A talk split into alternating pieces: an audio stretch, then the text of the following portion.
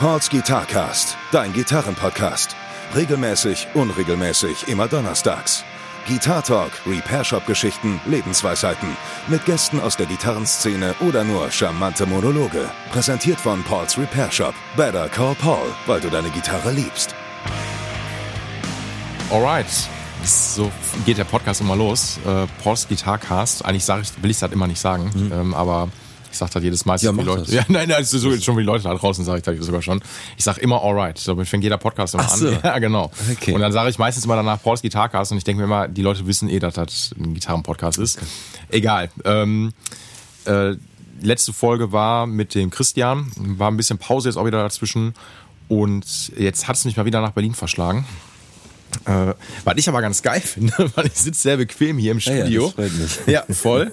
ähm, wir haben zwei Mikrofone, was auch klappt, was richtig geil ist. Und ich freue mich, dass ich den Ace, nee, dass ich beim Ace sein darf. Ja, herzlich Ace. willkommen Ja, in, in meinem Arbeitsumfeld. freut mich. Ja, vielen Dank für die Einladung am Ende. Auch gerne, gerne. Bist, äh, Dank, liebe Grüße an den Guido an der Stelle, Ja, vielen der Dank die Connection hergestellt hat.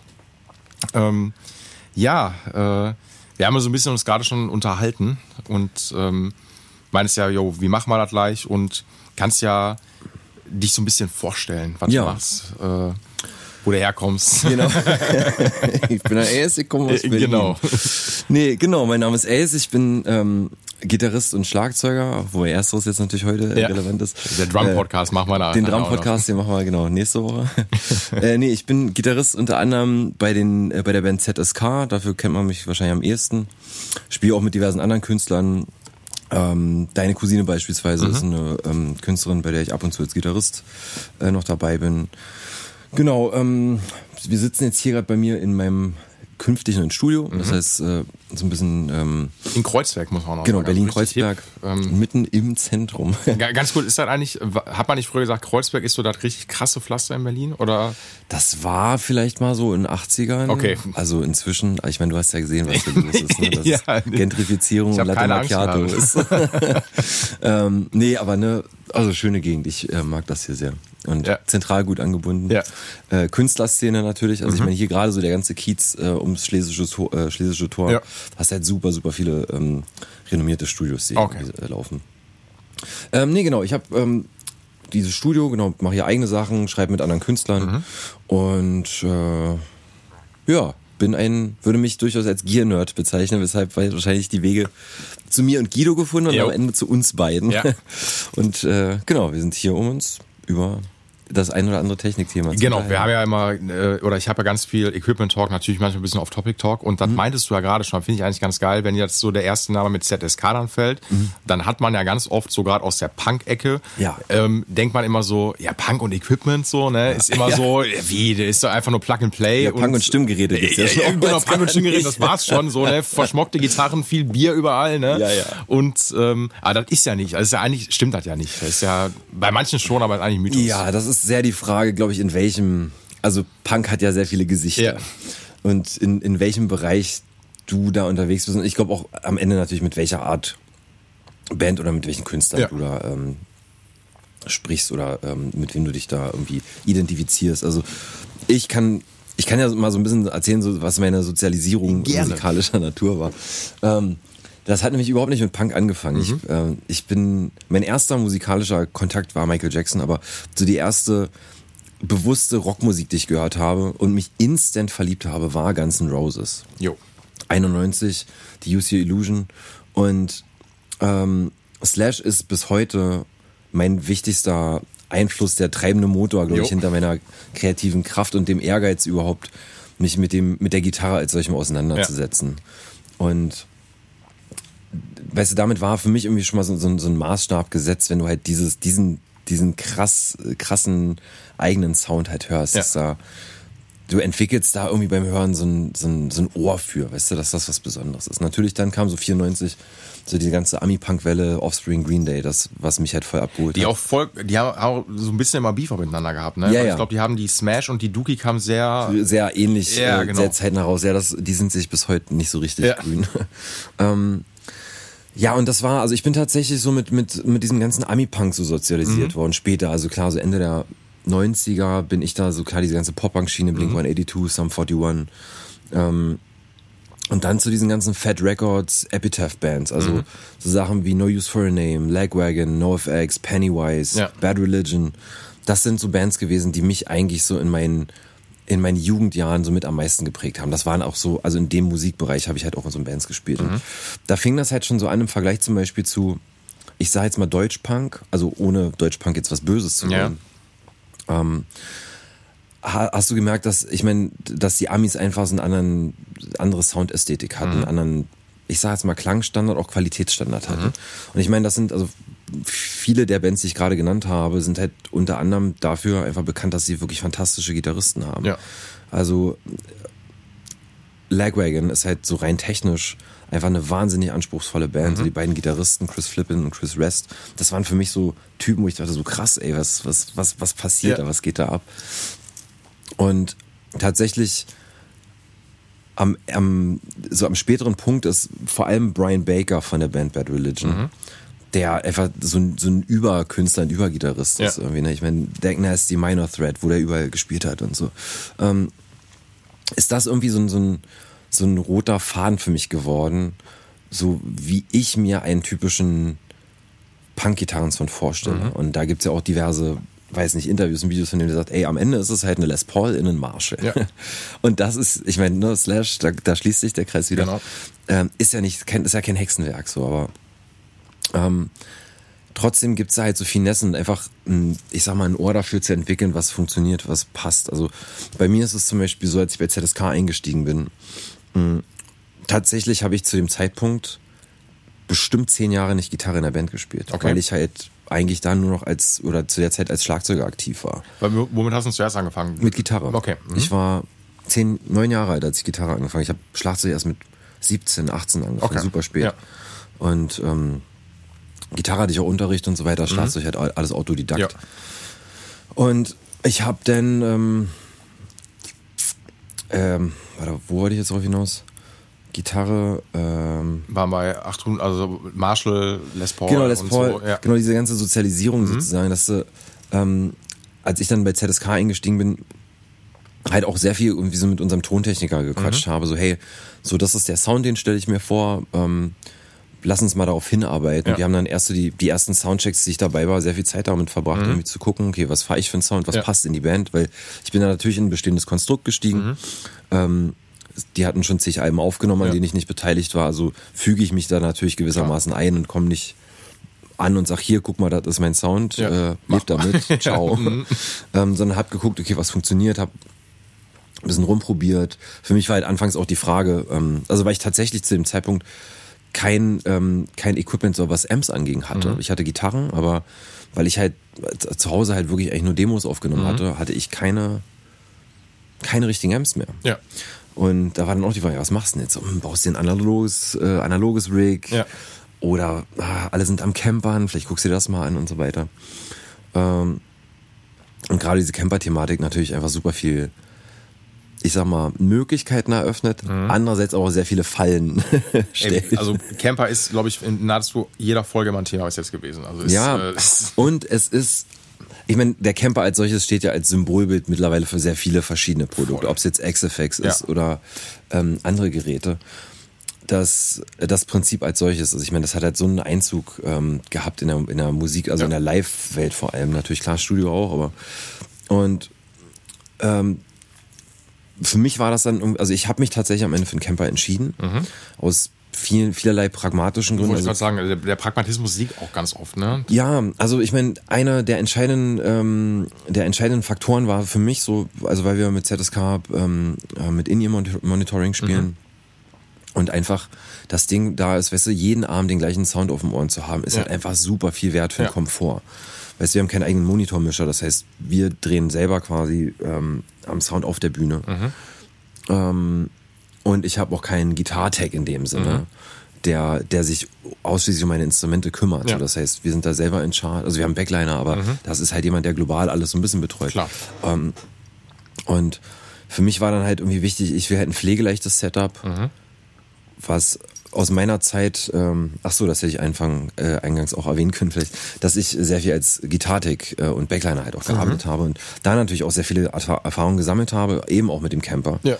Und ähm, da wusste, okay, das ist ein zuverlässiges Gerät mhm. und du hast super viele gute Möglichkeiten. Und es war natürlich in der Theorie dachte ich mir, okay, ja, wie kann denn das sein, wenn du da, du hast jetzt ein Amp, der kann alles, der macht bestimmt alles nur halb geil. Mhm. So, aber ich habe mich relativ schnell belehren lassen, dass das halt echt ähm, amtliche Amps sind. Ich meine, je nachdem, was für Profiles du benutzt, ja. damit steht und fällt halt alles. Es ja. gibt halt super, super viele saumäßige Profiles, die wirklich zum Kotzen und nicht zu benutzen sind.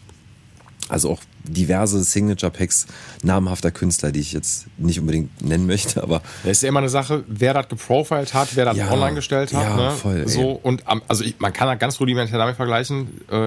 Äh, kennst du das äh, Programm Guitar Pro? Klar. So, natürlich. das ist für mich immer so, als ja. Kiddie war das das geilste Ding, voll. einfach um Sachen zu lernen. Mhm. Da hat man aber auch relativ schnell gecheckt, wenn da irgendwelche Leute einen Gitar-Tab gemacht haben, manche Sachen waren cool, aber ja. manche Sachen merkst du einfach, das ist totale Scheiße. Ja, also das stimmt einfach eins zu eins mit dem nicht so, ne? und man kann das so ungefähr, je nachdem wer das macht, ähm, die Leute müssen ein bisschen Peil davon haben, wenn du so ein Ding auf Profiles. Und ähm, deswegen, das ist schon, ist nicht so eben mal gemacht. Nee. So. Das stimmt, eben. Und das, also inzwischen habe ich halt mit einem Kollegen zusammen auch äh, selber schon Profiles erstellt mhm. und diesen ganzen Prozess halt mal ähm, einfach mal so abgecheckt, okay, ja. was ist da wichtig, worauf achtet man.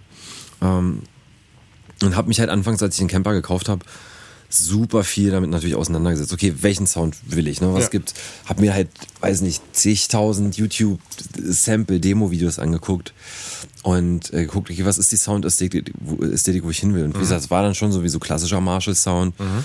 Und ich habe dann am Ende so einen, so einen Anbieter gefunden, Top Jimmy nennt sich der, mhm. der sehr viele, ähm, der Zugriff irgendwie auf alte Marshalls und jo. so ähm, einfach so ein bisschen exotischere Amps mhm hatte, die teilweise gemoddet sind ja. und so weiter. Und habe halt da irgendwie so Sachen gefunden, die mir sehr gut gefallen haben und habe da so ein paar Amps ausprobiert und bin am Ende tatsächlich, also bei ZSK spiele ich bis heute primär einen Friedman. So ein JJ100, das ist dieser Jerry Cantrell. Wollte ich schon sagen, der, ist der, der, basiert ja auf dem, auf dem äh, Brown Eye, auf dem genau. Flagship. Von den Brown Eye hatte ich mhm. davor, das mhm. Profile.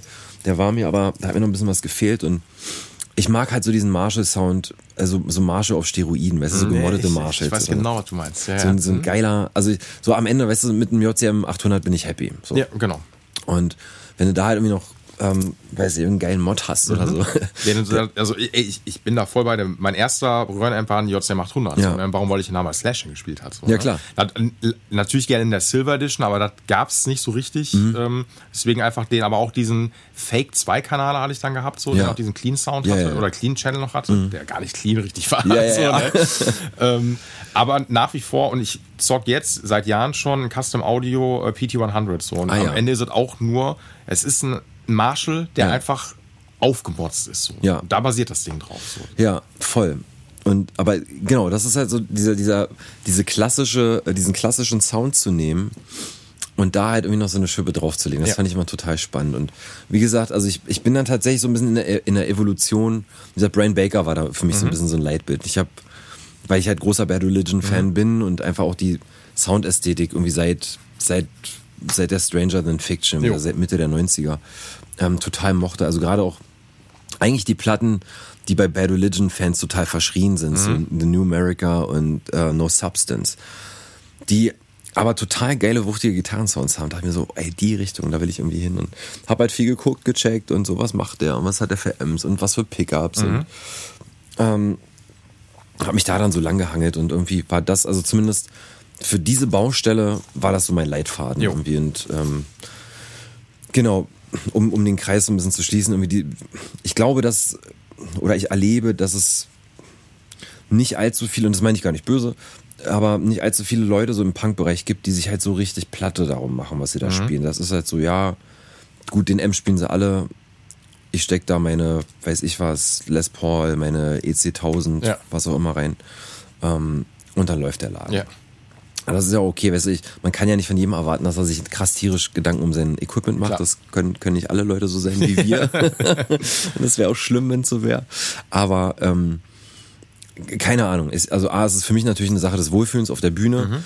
Am Ende natürlich auch, wie klingt's draußen. Ich meine, du hast ja auch oftmals Situationen, du setzt dir was in den Kopf, sagst, ja, das will ich spielen oder das Pedal will ich davor setzen ja. oder die Gitarre mit den Pickups und dann kommt dein, dein FOH-Mann zu dir und sagt, mm, nee. Lass doch nochmal schauen. Und dann gibt's halt die Künstler, die sagen so, nee, ich will das so, weil Ja. das ist mein Sound.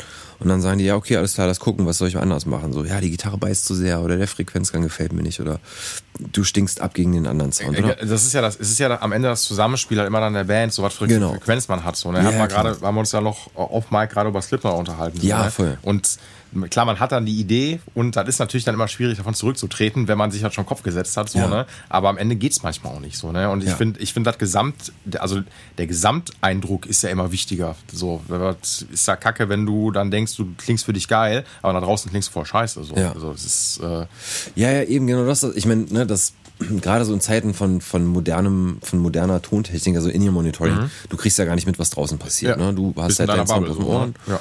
Und das ist ja auch total wichtig und gut fürs, fürs äh, Spielkomfort, für den, den, das, den, Mhm. Den Spiel- den Spielkomfort. ist gut. Es fühlt sich gut an.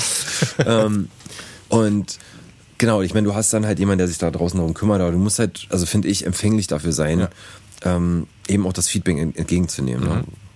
Nur weil derjenige bist, der auf der Bühne steht und quasi den Sound generiert, ähm, musst du nicht zwingend das letzte Wort haben Genau. der ganzen Sache. Ja. Und ähm, ich finde das ein ganz wichtiger Aspekt, dass man einfach mit den Leuten, mit denen man zusammenarbeitet, da irgendwie Hand in Hand geht und äh, einfach, weiß nicht, im Feedback auch arbeitet. So, hey, okay, was kann ich anders machen, was kann ich besser machen?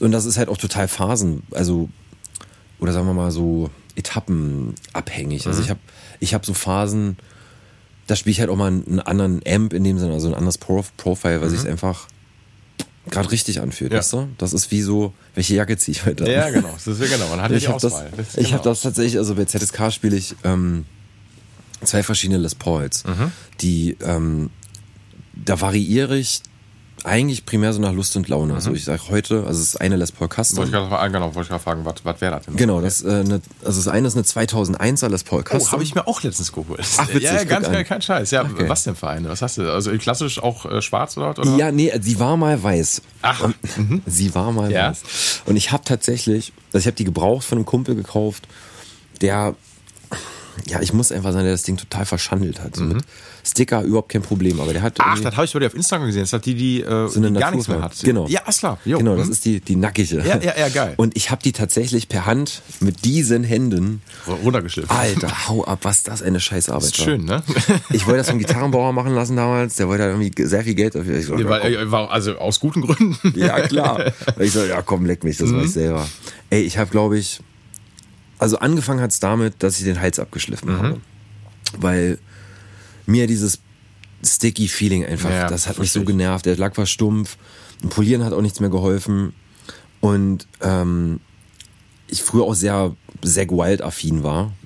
Ist immer noch auf all seinen Signatures immer noch hinten Maple Genau, Neck quasi, genau. ohne irgendwas. Richtig, ne? ja. genau. Und das war so, hey, der spielt eine Paula, klar, der hat einen Ahornhals, Mhm. aber ähm, auch Mahagoni, mal gucken, wie sich das anfühlt. Ey, ich schleife das Ding jetzt einfach runter. Ja. Dann habe ich den Hals einfach abgeschliffen. Jo. Das fand ich so gut, dass ich gesagt habe, komm, ich mach das mit dem Korpus auch, weil da waren halt mein Kumpel, wie gesagt, der, äh, dem ich die abgekauft hatte, der hatte so, kennst du dieses Window Color Zeug noch? Boah, na klar. Das hat er auf der gemacht. Gitarre drauf gehabt. Ja, wir reden ja immer noch von einer Les Paul Custom. Ja, Ist schon ne, echt sportlich. Zu dem. Zeitpunkt eine 3000 Euro Gitarre. Wollte ich grad sagen. Inzwischen 5000 Euro. Ich habe für, also kann ich, ich habe für meine dreieinhalb hingelegt, auch Ah, ja. so, ne? Krass. Wo ich auch so, ich wusste, also die bringen eigentlich noch ein bisschen mehr. Ja. Ähm, ich habe die in so einen Amber-Ton, mehr Ah, oder ja. weniger so. Also jetzt nicht schwarz oder weiß. Ah, ja. ähm, Ach, geil. Mit, und fand die ultra geil, aber ich weiß, was die bringen. So, ne? Und deswegen Ja. schon, dann musst du mal machen, ey. Das ist, genau, äh, weißt du, für mich war das auch ein Experiment, weil ich wusste ja, ich meine, so ein Lack, der beeinflusst den Sound ja auch, das Schwingungsverhalten und so weiter, ne? Und ich habe gesagt, ey, komm, ich mach das jetzt. Mich hat die Gitarre optisch so angekotzt. Und ich habe das dann wirklich, also acht oder zehn Stunden habe ich da geschliffen. Mir haben die Hände wehgetan, geblutet, ich konnte, nicht. ich habe geheult am Ende des Tages. Aber es sah ultra geil aus. Ja. Und tatsächlich meine Inspiration dafür war, ich bin großer Nine Inch Nails Fan. Mhm. Und der Gitarrist Robin Fink, der hat im Prinzip auch eine Les Paul Custom Mhm. in dem ähnlichen Design. Tatsächlich hatte die Gitarre vorher schon schwarze, fast, also so halb schwarze Hardware von, von meinem Vorbesitzer. Jo. Und Robin Fink hat das halt auch so, hat halt oben ein Zebra-Pickup drin, hinten einen schwarzen. Mhm. Jo. Und er hat gesagt, komm, ich mach das in dem gleichen Style, Ja. hat die Gitarre abgeschliffen. Und die große Frage, ich hatte so einen Schiss davor, ich dachte, man kennt ja, kennt ja diverse Horror-Stories von irgendwelchen Gibsons, ähm, also die quasi voll lackiert sind, wo du halt irgendwie zwei, dreiteilige Ahorndecken drunter hast. Jo, genau. Und ich so, oh Gott. Und ich habe erstmal nur ganz unten quasi nur so ein Stücke weggeschliffen in Ja. der Breite, um zu gucken. Ich sag, ey, kein Übergang. Ja. Geil, ich habe ein einteiliger Ahorndecke. ja. Yes! ich so, okay, kann weitergehen. Weil das könnte am Ende auch richtig beschissen aussehen. So, Ja, ne? also, voll. Ich hatte das Absolut. mal vom Kunden gehabt, habe ich auch schon ein paar Mal erzählt, den sollte ich eine Epiforme entlacken. Ja. Und das, also, es war noch schlimmer wahrscheinlich, weil da ist ja Tonnen an Lack drauf. So, Ja, ne? voll. Und das war wirklich dann eine vierteilige Sperrholzdecke irgendwie Scheiße. zusammengeschustert. so, Oh, ne? Also fuck. total abfuck. Ähm, und deswegen, das kann dann auch, ich meine, klar, aber man muss, wenn du das per Hand machst, dann läufst du natürlich weniger Gefahr, dass du die Konturen platt machst. So, ne? Weil das ist halt das Schwierige. So, Genau, ne? das war mein Ding. Also ich habe halt auch überlegt, mache ich das irgendwie mit technischen Geräten, aber ich habe schon gesagt, ey, ich, ich, durch, so. ich versau mir Ja. äh, die Form komplett. Ja. Komm, ich mach das, ich baue, ba, baue, äh, beiß in sauren Apfel und mach Ja. das per Hand. War auch gut so. Das war krass, es hat echt viel am Sound verändert, also viel mehr als ich dachte. Mhm. Jo. Die Gitarre, also die, die Les Paul Custom, äh, jetzt in dem Fall, die hat, die ist auf jeden Fall, die hat ein bisschen an den Sack verloren, Mhm. so ein bisschen Bass und ist dafür obenrum ein bisschen, ich will nicht sagen schneidiger, das klingt negativ, aber hat auf jeden Fall mehr Biss auf Mhm. eine Art und Weise bekommen und hat aber so in den Tiefmitten ein bisschen verloren. Jo. Und das war schon überraschend. Mhm. Das habe ich nicht, hätte, ich nicht mit gerechnet. Und ein bisschen habe ich mich auch geärgert, weil ich mir dachte, weißt du, Les Paul Custom ist ja dafür bekannt, gerade dass sie so einen geilen Growl hat Voll, und so. ja. Ähm, aber ey, ich habe mir dann halt irgendwie Pickup-mäßig, ähm, ich habe mir einen SH4 äh, in die Bridge gebaut und einen SH2 Jazz in den Neck, also Mhm. Ja, klassische klassisch, Kombi. Klassisches, klassisches Setup. Ja, und das hat gut harmoniert. Mhm. Ich habe natürlich erstmal drüber nachgedacht, komm, ich hole mir die Slash-Pickups, baue die da rein, weil ich die halt einfach, ich mag diesen Sound halt einfach, Mhm. Ja. aber das war, also die sind halt, obenrum waren, waren die mir zu präsent Jo. irgendwie. Und dachte mir, weil Slash als solches hat ja irgendwie keinen besonders, der hat einen sehr höhenlastigen Sound. So, ich meine, untenrum passiert da nicht viel. Mhm. Nee. Und das ist halt was, was ich jetzt für ZSK zum Beispiel gar nicht hätte gebrauchen können. Jo. Und genau, ich habe die dann abgeschliffen und habe mir die dann halt so zurecht gemacht Mhm. und war so happy einfach mit dieser, also A, weil ich halt finde, dass es eine super unique Optik ist so. Ja, also ich kenne keinen, der so eine Paula hat. Hast du die nochmal behandelt nachher? Also, ja, oder- also ich habe tatsächlich Schnellschleifgrund, also Jo, okay. Mhm. schnell, Clou, Schnellschleifgrund, ähm, immer wieder mal, also ab und zu, ähm, auch mit dem Hals gehe ich mal mit Stahlwolle rüber, ja, genau, ist doch, genau. Einfach um in so ein bisschen. den Grind so ein bisschen rauszuholen. Genau, richtig. Genau, und ab und zu zu versiegeln wieder. Ja, wollte ich gerade sagen. Bin ein genau. bisschen nachlässig, aber ist auch je nachdem. Klar, wenn ich jetzt irgendwie eine Festival oder eine Clubtour habe, wo ich weiß, ich habe da jeden Abend acht Liter Sch- Schweiß reingepumpt. So. ähm, aber genau das mache ich dann ab und Mhm. zu mal. Und genau, das ist so mein Main Workhorse. Mhm. So im Studio benutze ich die gar nicht so viel. Ähm, das ist eine gute Live-Gitarre. Das ist halt wie nach Hause kommen für mich. Mhm. Mm, Und die andere Les Paul, die ich hauptsächlich benutze, ist tatsächlich äh, eine 2018er Les Paul Classic. Mhm. Die, ähm, also 2018er haben sie die, die haben die mit P90ern ausgeliefert. Okay. Und ich hatte tierisch Bock, das war so die Phase, wo ich gerade eben wieder Brian Baker, Bad Ja. Religion, der ist ja irgendwann auf, ähm, auf P90er irgendwie umgestiegen, Mhm. hat sehr viele Juniors gespielt und das hat mich halt auch total gekickt und dann ging halt so meine Suche los. Komm, ich war bis dato mit äh, Thema P90ern gar nicht so Mhm. doll bewandert gewesen. Ich hatte wenig Berührungspunkte. Für mich war das immer so, das, das sind doch die, die so einen Krach machen. Die brummen sehr viel. Ja, die brummen so viel, da hab ich überhaupt keinen Bock drauf. Single Coils ist eh schon keine Option Ja. für mich. Ähm, und dann habe ich tatsächlich äh, ähm, über einen über den Gitarrenbauer Alex Guitars, also Mhm. Alex Markusch, ähm, Kontakt zu Gibson hergestellt. Und die waren dann so nett und haben mir so ein paar Gitarren zur Verfügung gestellt. Und ähm, am Ende habe ich halt eine von denen sehr lange ausgeliehen gehabt und die blieb und blieb und Mhm. Ja. blieb. Und ich habe sie dann tatsächlich erst kürzlich Eingelöst. erst kürzlich tatsächlich wirklich offiziell erworben. Jo. Ähm, und das ist, das, die Gitarre ist so ein Goldstück. Also ich bin sehr großer Fan von schweren Gitarren. Mhm. Ich mag das Gefühl von Gewicht um Hals. Mein Rücken hasst mich dafür, Jo. mein Physiotherapeut auch. Aber ähm, das ist für mich so, Was bringt ihr denn auf die Waage, weißt du das? ähm, ich glaube, die liegt bei viereinhalb. Ja, war schon. Das ist, also die schon wiegt nochmal, ich glaube, gut 600, 500, 600 Gramm mehr als meine Custom. Okay. Mhm. Und die ist schon, die tut weh. Also so, wenn ich damit mal so 90, 100 Minuten auf der Bühne stehe, dann weißt du auf jeden Fall auch am nächsten Morgen, was du damit geleistet Ja. hast. So. Aber die schwingt halt einfach super gut. Mhm. Gibson hat ja echt so eine Phase gehabt, da konntest du die Dinger halt wirklich in die Ecke schmeißen. Also gerade so die, ich weiß so die N70s, gerade die 80s, also die, da steht glaube ich eine 5 fast vor. Also die sind ja, so stimmt, die 70, ey, das ist krass, ein Kumpel von mir hat mal so eine 70er, was war das? Ich glaube eine 79er KM gehabt. Also diese, diese in diesen Kalamazoo-Werken gemacht Ja, haben. genau. Mhm. Ey, das Ding, die war, ich glaube, über 5,5 Kilo. Ja. Das war absurd. Die war so schwer, aber da war halt Ton. Das Ding hatte Sustain ohne Ende. Das hat geschwungen. Nur, also man muss ja sagen, es ist ja so, so eine Glaubensfrage. Nur weil eine Gitarre schwer ist, heißt ja nicht, dass die erstmal scheiße ist. So, ne? Nee. so, so hat, Jazzler stehen total auch darauf, wenn, Voll. wenn du eine schwere Gitarre Absolut. hast. Bei Paula ist da manchmal natürlich auch so ein Ding, ähm, weil gerade bei den 80s, die waren dann auch nicht ganz so geil. Das ist so das ganze Zusammenspiel auch gewesen. Ich habe Mhm. Ja. ein paar 70s letztens im Shop gehabt äh, von einem guten Kunden von mir, der Martin, der hat auch eine, ähm, eine äh, Custom, auch ziemlich cool. Ähm, ich fand das geil, wie die die bundiert haben zum Beispiel, weil die einfach fast keine Buntstäbchen haben. Die Stimmt. sind so flach bundiert. Stimmt. Mhm. So, ne? Und ich frage mich bis heute mal, krass, wie haben die das hinbekommen? Und dabei hast du immer eine gute Seitenlage. Ja, ne? genau. Also, das ist also, ne, du hast manchmal so klar, irgendwie ab dem 12., 15. Bund wird es manchmal ein bisschen schwierig, aber die sind so flach, also Mhm. Ja. vom Werk aus. So, es ist ja, schon. ja, ähm, das ist krass, ne? Das stimmt. Ähm, das war auch genau, also so diese End-70er, das, das hat mir auf jeden Fall gut gefallen. Wie Mhm. gesagt, die, die Klampe, die mein Kumpel hatte, weil das echt so, wie gesagt, Gewicht ist für mich erstmal, fühlt sich heimisch an. Ja. Es fühlt sich, ich hänge mir das um den Hals. und du merkst, du hast eine Gitarre. Halt Ja, so, ne? weißt du, du schlägst halt einfach, selbst wenn du das Ding nicht am, am M dran hast, du schlägst einen Akkord an, das Ding einfach im Nacktzustand Mhm. Ja. schwingt und das Ja. mir, du, dann denkst du okay, geil, das so, so lieb ich persönlich Ja. das. Ich meine, es gibt auch super viele gute Paulas, also, oder Paulas, gute sowieso, aber Paulas, die ich mag, die total leicht sind. Also zum Beispiel eine ist diese, die inzwischen auch total populär und echt an Wert ge gestiegen ist. Ähm, ich glaube, das sind 2005er, ähm, diese 50s und 60s Faded. Kennst du die? Diese, ja, ja. Die halt in so geilen, so Lemon Burst Ja, Farben doch, und ja, sowas. Mhm. Und die haben ja auch quasi so äh, Klangkam Klangkammern. Ähm, Äh, genau, also alle gechambert halt. Genau, ne? richtig. Ähm, und die sind relativ leicht eigentlich. Die haben, sind, glaube ich, mit Burstbackern Mhm. ausgeliefert worden. Und das ist eine Klampe, die super viel Spaß Mhm. macht. Irgendwie, die mag ich auch. Also irgendwann werde ich mir davon auch nochmal eine besorgen wollen. Da, da, es, es ist ja auch nicht, also zum Beispiel kennst du Maybach, die Ja. Marke, die machen ja auch alle nur, das sind alle gechambert. Ja. Also wenn du die aus dem Ständer nimmst, musst du aufpassen, dass du die nicht gegen die Decke genau, weil du jetzt denkst so, oh, eine Paula und Ja, jetzt aber die was? nix. Resoniert natürlich auch anders so, ne? Also Ja. ist ein andere, andere Ansprechverhalten. Ich finde es nicht schlimm. Ja, du hast einen sehr transparenten Sound. Ne? Also genau. sind oftmals schneller in der Ansprache natürlich Ja. irgendwie. Was, was ich auch total mag, also ein- Kollege von mir, Ani von Radio, Radio Havana, der hat, ähm, der spielt auch zwei 50s äh, Faded äh, Paulas.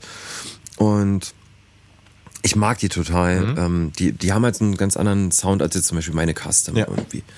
Und aber trotzdem ist es so heimisch, weißt du, wenn ich mich auf der Bühne bewege, ist das so, ich brauche ja diesen Klotz, der mir da rumhängt. Ja. Und da, da, weißt du, dann fühle ich mich wohl. Ja. Oftmals ist, also ich habe dadurch auch echt sau viele Probleme, also weil mir reihenweise Gurte durchgerissen sind. Jo. Und ich echt, also ich bin so ein Typ, ich habe so ganz viele kleine Baustellen, Ja. unsichtbare, weißt Ja. du, so. Ich kann eine Wissenschaft draus machen, ähm, wie ich meine Gurte befestige. Mhm. Oder ähm, ganz, gerade bei mir aktuell oder in letzter Zeit ganz viel Problematiken oder Probierexperimente, Seitenstärken, Mhm. Pleck drin. Was ich da teilweise, also ich bin gar nicht so dieser Endless-Typ, der so den ewig geilen He Heiligen Gral des Sounds sucht, Ja. sondern so, okay, welches ist das Pleck, mit dem ich mich am wohlsten führe? Ja. Und welche Seiten oder welcher Gurt funktioniert für Ja. mich? Ey, wir sind, ich glaube, in den letzten drei Jahren während Shows einfach und also teilweise Echtledergurte, als auch irgendwie Kunstledergurte, einfach rausgesnappt, durchgerissen oder sonst was. Ich meine, du, du wirst dich ja auch, du stehst ja nicht nur einfach Genau, da, ich so, ne? bewege mich relativ viel Ja. und habe halt diese, diese sauschweren Klampfen da um den Ja. Hals hängen. Und ähm, das waren also Problematiken, Mhm. die mich angefangen haben zu nerven. Ich bin jetzt tatsächlich gerade, ich habe ähm, gerade eine Les Paul Junior Mhm. ähm, zu Hause von einem äh, von einem Gitarristen, den ich als Backliner äh, betreue, Jan Terstegen, ähm, den ich bei Adel Tawil betreue. Mhm. Okay. Ähm, wahnsinnig guter Gitarrist, der, ähm, äh, der hat eine Les Paul Junior, ich glaube, das ist 2005er Baujahr, diese Billy Joe Armstrong. Alles klar, ja. Und das, man sagt ja, dass das so mit die letzten guten neuen Mhm. Juniors sind. Und ähm, da habe ich gerade argen Gefallen dran. Also da versuche ich mich gerade so an das Thema Les Paul Ja. in leichter Form, Ja. ob ich mich damit anfreunden kann. Weil ich merke halt schon, tatsächlich bei ZSK ist es echt oft so, dass ich mich weniger bewege, Mhm. weil ich so Schiss habe um, um, um, um die Gurte oder generell. Ja. Ich meine, mir sind teilweise Gurtpins rausgerissen, obwohl die halt wirklich fest ähm, also gut fixiert waren mit Ja, aber am Ende ist auch Holz, da dübelt sich irgendwann aus so und Klar. wenn du dich bewegst, da ist halt immer, wenn da was passiert, Ja, das, ja, ja. bleibt nicht aus. So, Voll, ne? ey. ich meine, ich habe das Ding, du, mit Ponal und wie Ja. Buchenrundstab verklebt Ja, und alles. ja. Und trotzdem, ich so, oh Mann, ey, wie das nervt. Deswegen, ich guck grad, also, weil ich merke, dass ich habe einfach arge Rückenprobleme. Ähm, Das wird im Alter leider auch nicht nee, eben. genau, also ich mache zwar inzwischen mehr Sport, Kampf. Ja. aber trotzdem, ich glaube einfach, die letzten 20 Jahre Rock'n'Roll haben da so ihr Übriges Tribut getan. gefordert, ja, ja. ja, absolut. Auch was auch Gehör und so was nochmal angeht. Bei mir, ich finde das so krass, ich gehöre als zu denen, ich spiele immer ohne Gehörschutz, was so, Ach, also es ist einfach, Krass. es ist dumm, ich weiß, aber ich brauche das. Also Kann ich, kann ich gar nicht mehr. Ich, ich verstehe es, das, äh, aber Ja, bei mir ist auch, also ich, ich habe echt, einen- also ich habe einen ziemlich starken Hörfehler. So, ich bin schon irgendwie von Geburt an krasse Probleme mit den Okay. Ohren gehabt und so. Und bei mir ist es mittlerweile so, dass ich halt auf dem rechten Ohr echt nicht gut höre. Okay. Also ich kann mit dem rechten Ohr kaum noch telefonieren. Jo. Wenn du neben mir läufst so auf der Straße. also muss man die Straßenseite wechseln. ich muss die Seite wechseln, Äh, weil Straßenseite, ich, Straßenseite, Straße, genau so, schlimm ich habe gar keinen Bock mit denen zu quatschen, ich geh mal Ja, ja, rüber. tschüss. nee, ich muss tatsächlich, äh, wenn ich mich mit jemandem unterhalte, der muss links von mir laufen, Okay, weil ich mhm. sonst, ich höre halt nicht gut. Ja. Ich weiß nicht, ob das so eher aus meinen Schlagzeugzeiten war, wo ich halt einfach, weißt du, wenn du noch einen Sidefill hattest, weil das oftmals recht stand bei mir, dass ich mir halt mit dem Monitor mein Ohr so ein bisschen. Ja, und ich meine, so Becken, die klirren auch bis zum Voll, Geht nicht mehr. so. Absolut, wenn du selber ey. spielst, hört man das weniger. Ich weiß, Ja, wenn ja. du vorm Drummer stehst und der Klar. ey. Voll, absolut. Ich habe auch, ich habe auch immer, oder ich spiele saulaut Schlagzeug. Also das, das wird alles schon seinen, seinen Teil dazu getan haben. Mhm. Ist ja aber auch geil, ne? Voll, So. absolut. Ey. Aber das ist halt so, ich meine, die Gesundheit bleibt so ein bisschen auf der Strecke natürlich auch. Ähm, aber worauf ich hinaus wollte, Ja. ist halt einfach, dass ich gerade so ein bisschen am Schauen bin, okay, komme ich vielleicht auch mit doch ein bisschen leichteren ähm, Gitarren mit dem Les Paul, mit diesem Gibson-Feeling klar. Ja. Also weil für mich ist das, in meiner Denke ist immer ganz viel ähm, Gitarrenmodelle, also Marken, so prägnante Modelle wie eine Telecaster oder so oder eine Strat für bestimmte Aufgabenbereiche. Ist so, ich habe so so, ich sperre mich dann davor, eine bestimmte Gitarre für was Bestimmtes zu benutzen, weil ich sage, in meinem Kopf funktioniert das nicht Ja. miteinander. Wenn ich so und so einen Sound suche, dann nehme ich so eine Gitarre gar nicht erst in die Hand, so weißt du? Das- Ja, ich weiß, ich voll. ähm, oder ich höre was, ich, keine Ahnung, wenn ich mit, mit irgendwem schreibe und sage, naja, was stellst du dir vor, so soundmäßig? Ja, irgendwie so ein, keine Ahnung, äh, ein Cure-Sound, so, dann ist jetzt irgendwie eine schwere Les Paul nicht das erste, wo, wo ich äh, Nee, zuerst äh, genau, also, also du? wenn du eine Metalband gründest, dann holst du dir jetzt irgendwie auch keine äh, Tele Simline. So, ne? Ja, Also genau, so, ganz ähm, genau. Wobei ich sowas tota- tatsächlich total spannend finde, Heavy Sounds mit eher traditionellen Instrumenten zu machen. Ey, geht ja auch alles Voll, also- natürlich irgendwie, aber es ist ja so das Zusammenspiel auch so, keine Ahnung, oder wenn du jetzt sagst, du willst jetzt geilen Bluesrock machen, will Ja. ich mir auch keine BC Rich Warlock holen. Das stimmt, Also, das das, geht schon, aber es ist auch so ein optisches Ding. Ja, ja, absolut, voll. Sachen, ne? Aber um äh, ganz kurz, Ja. mal, können wir gleich drauf zurückkommen, Ja. erinnere mich mal dran, was du nämlich gerade sagtest, mit einer Tele irgendwie Metal zu machen. Ich bin riesen Thrice-Fan und habe da äh, mhm. sehr große Inspiration äh, gefunden, Thema Bariton und Tele. Jo, okay. Können wir Ja, gleich ja, mal drüber gerne. quatschen. Ähm, und ich, äh, für mich war das so klar, weißt du, ich meine, in so einem Punk-Kontext so spiele ich eine Les Paul. Ähm, ob es eine Junior ist, ob es eine, weiß ich was, ein Custom oder sonst Ja. was. Aber so eine Tele habe ich tatsächlich mal für mich mal probiert. Pff, Das hat sich falsch angefühlt. Ich spiele eine Tele ganz anders. Also ich meine, der Hals ist ganz anders. Voll. Ich habe super große Hände. Was heißt, für mich sind eigentlich auch dickere Hälse eigentlich immer relativ komfortabel, weil ich immer so ein bisschen, ich brauche da so ein bisschen Fleisch, Mhm. um dass ich rumgreifen kann. Diese Classic, die ich spiele, also die Custom hat ja eh einen ziemlich dicken Hals. Ja. Mhm. Durchs Abschleifen kam da ein bisschen was runter, der ist perfekt. Die Classic zum Beispiel, ähm, die hat einen relativ dünn, also es ist eher so ein 60s Slim Tape. Hier wollte ich ja so ein Slim Tape an. ja. Ähm, und damit kam ich anfangs gar nicht klar. Aber irgendwann habe ich mich dran gewöhnt, dachte mir, okay, das geht auch. Jetzt, wo es meine ist, kann ich den Hals halt auch abschleifen. Mhm. Klar, du? ja, ja, jetzt, das, das werde ich auf jeden Fall auch machen. Aber ähm, weißt du, das ist so, so eine, so eine Tele nehme ich ganz anders in die Hand. Ich spiele die Gitarre auch ganz anders. Das ist so, ich, ich adaptiere dann einen ganz anderen Spielstil. Ja. So eine Tele spiele ich zum Beispiel viel höher. Ja. Ich würde eine Tele niemals, also ich spiele meine Gitarre super tief. Ich auch. Also das, ich finde es einfach, also es liegt auch viel an Slash und nur Bettencore, Ähm, Ja. weil die, die Leute haben, die so tief hängen, es Ja, sieht einfach voll, ultra. Mann, Also das es ist, was Cooles geht einfach nicht. Genau, also ich habe teilweise wirklich so Phasen gehabt, wo ich mich auf der Bühne lieber verrenkt habe, Ey, damit ich den Griff, Es- den Akkord ja. kann. Ey, ohne Scheiß, ey, das Ding ist, also ich, das geht zu Lasten meines Spiels. Das Ja. ist mir vollkommen egal, aber Das es muss auch. cool aussehen. Das Also hatte es- ich auch, ey. Ähm, Optik geht immer zuerst sozusagen. Ja. Nee, also inzwischen bin ich da so ein bisschen weg. Also ich habe den Gurt jetzt schon eine Stufe höher gestellt. Aber ist immer noch tief wahrscheinlich, ne? ja, schon, aber ähm, trotzdem ist halt irgendwie, weiß ich nicht, das, wie gesagt, ich, ich, ich spiele, eine Gitarre muss halt auch aussehen, Ja, finde ich persönlich. Und eine Tele hängt hoch bei mir, Mhm. tendenziell. Also ich habe, wie so bei deine Cousine habe ich, ähm, spiele ich tatsächlich äh, eine Tele auch immer im Set bei einem bestimmten Song. Und da ist das dann so, die hat dann einen eigenen Gurt, Mhm. der viel kürzer ist und viel höher sitzt, so, weil ich mich da sonst nicht wohl drauf fühle. Jo. Die kann nicht, die kann nicht in der Kniekehle hängen irgendwie. Das Nee, ist, beim, also klar, ich gebe dir recht, ich würde mir wahrscheinlich bei einer 335 jetzt zum Beispiel, die würde ich mir auch nicht ultra tief jetzt wirklich hängen. Da muss immer so ein bisschen Ja. auch zum Charakter auch passen. Ja, ja, absolut. Ich habe eine Firebird von Gibson, aber nicht die klassische Mhm. mit Mini-Ambackern und Reverse-Mechaniken oder nee, diese Gearless-Mechaniken, die finde ich ultra hässlich. Ja.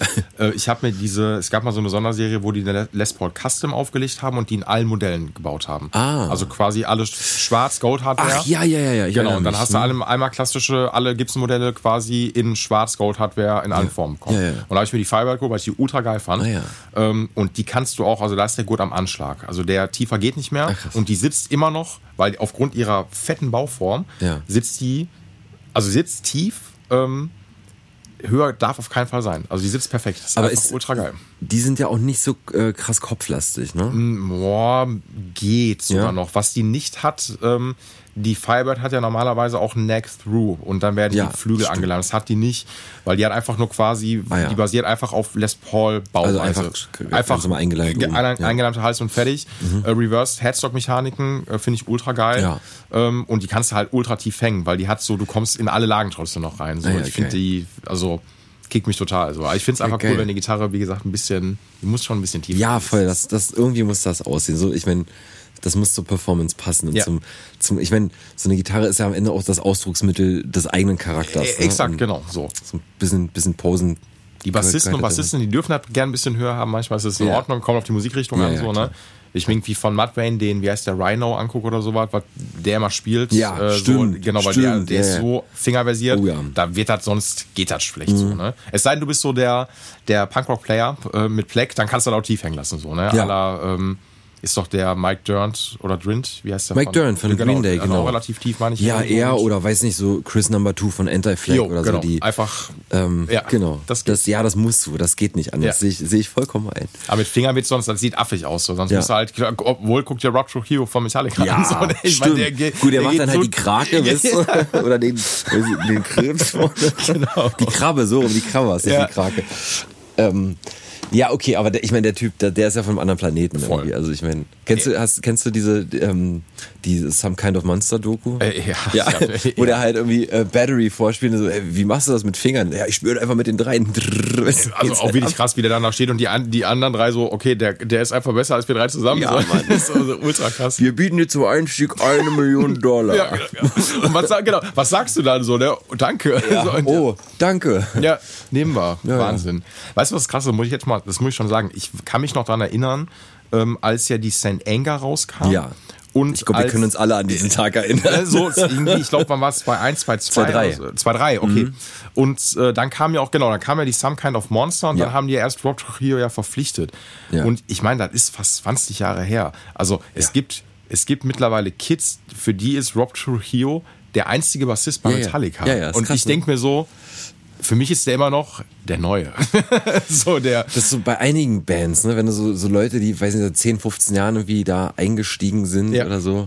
Es ist einfach de- ultra lang schon her. Ja, ja, voll krass, 20 Jahre, ey, Und, Wahnsinn. äh, ja, es- genau, gibt viele Bands. Slipknot zum Beispiel auch. So, Slipknot ist äh, Ja. Ur, äh, Urformation. Hab doch, ich habe es noch in der Urformation gesehen. Einmal aber auch nur. Beim zweiten Mal hat einer gefehlt, weil der, weil der krank war. Ach, krass. Ja, da war der, bei Rock am Ring war, glaube ich, der Clown nicht dabei. Ah, stimmt, der war, der war mal irgendwie eine Zeit lang. Genau, war dann raus. Ja, ja. Was, was jetzt, der macht jetzt auch keine tragende, also ist mehr Show natürlich Ja, dann ja, auch ja. so, ne? Ähm, aber gibt viele Bands, wo wirklich die Urformation nicht mehr, nicht mehr am Start ist. Aber Nee. man checkt's einfach nicht. Das, Das äh, stimmt, das stimmt. naja, ähm, ja, wo waren wir? Ahnung, äh, viel warte. Equipment. Ja, ähm, viel, warte mal, Les Paul. Les Paul, genau. Also genau. Ähm, ähm, Gurtpositionen. Genau, Gurt und, generell- Gurt auch, ne? Gurt, Äh, ja. Bei, Ey. bei welchem Gurt bist du denn jetzt gerade angekommen? Ich bin tatsächlich inzwischen nach einigem Ausprobieren, also weil ich inzwischen äh, Wert darauf gelegt habe, kein Echtleder zu verwenden, Mhm. habe ich mich für einen Richter gut, gut entschieden. ja, auch, äh, Die haben so eine Vegan-Serie, Mhm. irgendwann, ich habe das Modell nicht auf dem Kopf, äh, im Kopf. Ähm, und mit dem fahre ich bisher sehr gut. Das ist ein ganz schlichter, schwarzer Kunstleder, Ja. irgendwas. Ähm, und der macht einen sehr, also generell die Richtersachen machen einen sehr guten Eindruck. Ich verwende die schon länger, auch diese, die haben so Sendertaschen. Jo. Ähm, die habe ich schon relativ lange. Die sind leider nicht vegan, aber Ja. da. Äh, Die Gitarre meistens auch nicht. Ist richtig, das stimmt. Ähm, aber ich versuche halt einfach, wo es geht, das Ja, zu vermeiden. Also voll. einfach, also bei mir persönlich da das Bewusstsein einfach immer größer wird. Mhm. Irgendwie zu gucken, ey, muss das denn sein? Klar, ist halt bei Gitarristen immer so Thema Knochensattel. ja, genau. Mm, Die einen sagen so, die anderen, ich meine, ne, ergo, es klingt halt meistens am besten. Ja. Ähm, Wobei Tusk, also muss ich gestehen, Bernhard, also der vernünftige Kunststoff ist, bin ich auch ein großer Fan Ja. von. Äh, Und ich frage aber auch immer die Leute, wenn die eine neue Sattelanfertigung haben möchten, möchtest du Knochen, also äh, ne, willst du ein tierisches Produkt oder halt nicht. So, Ja, ja, ne? klar, klar. Und es gibt natürlich dann welche, gerade so, wenn ich weiß, die Leute kommen aus der Hardcore-Szene, frage ich lieber zweimal nach. Ja, Logo, klar. Ne? Ist auch klar. Die ganzen Vegan Edger werden auf jeden Fall. Genau, so, die Ja, ja. kriegen natürlich keinen Knochen von mir. Ja. Muss ich, aber ich muss auch gestehen, manchmal ist es auch eine optische Sache. Finde Ja. ich auch. Also bevor du Absolut. jetzt halt irgendwie in ein schwarzes Brett irgendwie so einen gelblichen Ja, äh, ja, ja. Knochensattel einbaust, den kann man bleichen, aber das macht, finde ich, die Standhaftigkeit nicht so geil bei Mhm. dem Teil. Ähm, muss ich auch gestehen. Manchmal ist das auch ein Zusammenspiel aus allem. Das Material muss einfach grundlegend stimmen, Ja. dass es trotzdem cool ist. Ja, ja, ne? absolut. Das ist wichtig. Das stimmt. Nylon ist so shit, sag mal. Nylon ist, äh, Ist hat, das? Die hat Gibson früher immer noch genommen. Äh, ja. Also die auch die Reissue-Modelle, die aus dem Custom-Shop haben auch Nylon. Äh, Ach, die wirklich? sind Das weiß, also die sind sehr weiß und ein bisschen sehnig. Ja. Sehen aus wie Knochen. Also man könnte denken, es ist gebleichter Knochen, ist aber meistens Nylon. Ach, guck an. Richtig beschissen zu verarbeiten, also Ah, kriegst ja. fast gar nicht gefeilt. Scheiße. Ähm, aber ist, äh, Nylon ist Okay. früher historisch korrekt gewesen. Ach, ja. das wusste ich gar nicht. Guck an. Siehst du, du hast gelernt. ja. Dafür bin ich da. Das ist, Ja. das ist mein Auftrag. Ja, das ist halt auch, Sattel das ist halt bei mir auch gerade voll das Thema, ähm, weil ich, also, mein, ich habe gerade wahnsinnige, ich weiß nicht, wodurch das kam, ob jetzt durch Corona, ähm, dadurch, dass ich meine ganzen Gitarren halt zu Hause, also ich habe mir halt zu, zu Hause halt letztes Jahr, hatte ich erzählt, so ein Studio ähm, quasi reingezimmert und habe die Gitarren halt immer bei Wohnzimmertemperatur stetig Ja. gelagert gehabt und ich weiß nicht, ob ich, ob die dadurch sich irgendwie, also verzogen hat sich nichts, aber ähm, ich habe arge, arge Stimmprobleme mit beiden Paulas mit einmal. So seit, weiß nicht, seit eigentlich seitdem wir im Sommer wieder angefangen haben Jo. zu spielen. Ich habe zwischendurch mal mit Seitenstärken experimentiert. Weil ich, als ich bei ZSK angefangen habe, wir spielen einen ganz Ton tiefer. Mhm, was für eine. Gibson halt der eh schon mal der absolute Tod ist. Was für eine Seitenstärke dazu? Ich habe angefangen mit 1256. Okay, hm, schon knackig. Das ist Ansage, also weil ich, ich spiele halt auch sehr hart. Jo. Also ich habe einen sehr, sehr harten rechten Anschlag. Und ich habe halt immer das Problem gehabt, dass gerade die tiefen Seiten, äh, also E und äh, A-Seite, mh, wenn ich reingedengelt habe, dass sie einfach diesen DTU-Effekt. genau Ja. den gemacht haben. Und das hat mich so genervt. Und es hat sich einfach so, weiß ich, habe das einfach gehasst, wenn du so Spaghetti-Seiten Ja. in der Hand hast. Das habe ich gesagt, komm, hier, ich mach mal, mal was ordentliches drauf. Ja. Und das ging, ich, ich glaube, so das erste Jahr habe ich das gemacht. Und das war, ich habe davor ja, wie gesagt, jahrelang nicht als Gitarrist auf der Bühne gestanden. Das heißt, für mich war das eh alles relativ neu, sich Mhm. Ja. wieder einzufinden, okay. Und für mich rauszufinden, was, was sind meine Eigenheiten, welche Bedürfnisse Mhm. habe ich. Und ähm, bin dann so Schritt für Schritt immer ähm, quasi dünner geworden. Mhm. Also 12 1256 habe ich angefangen, dann bin ich auf 1154. Da bin ich jetzt gerade immer Mhm. Jo. noch. Aber ich will eigentlich Ernie Ball, also ich bin Ernie Ball Ja, Endorser. obwohl ich- es ist ja der, der Beefy Slinky, glaube ich, der 1149, ne? Bitte? Der Beefy Slinky-Satz müsste das sein, die gelben. Nee, die 1154 habe ich. Ja, genau. genau. Das ist ja, der, genau. Der Beefy. Also, Ja, genau, genau, ja, genau. richtig, ja, von, genau. Von ja. Ähm, die haben aber ja, ich glaube, vor einem Jahr oder so neue Konfigurationen. Diese so- weil ich- Zwischenstärken so. Genau, Ja. ich habe mich immer so nach diesen Zwischenstärken gesehnt.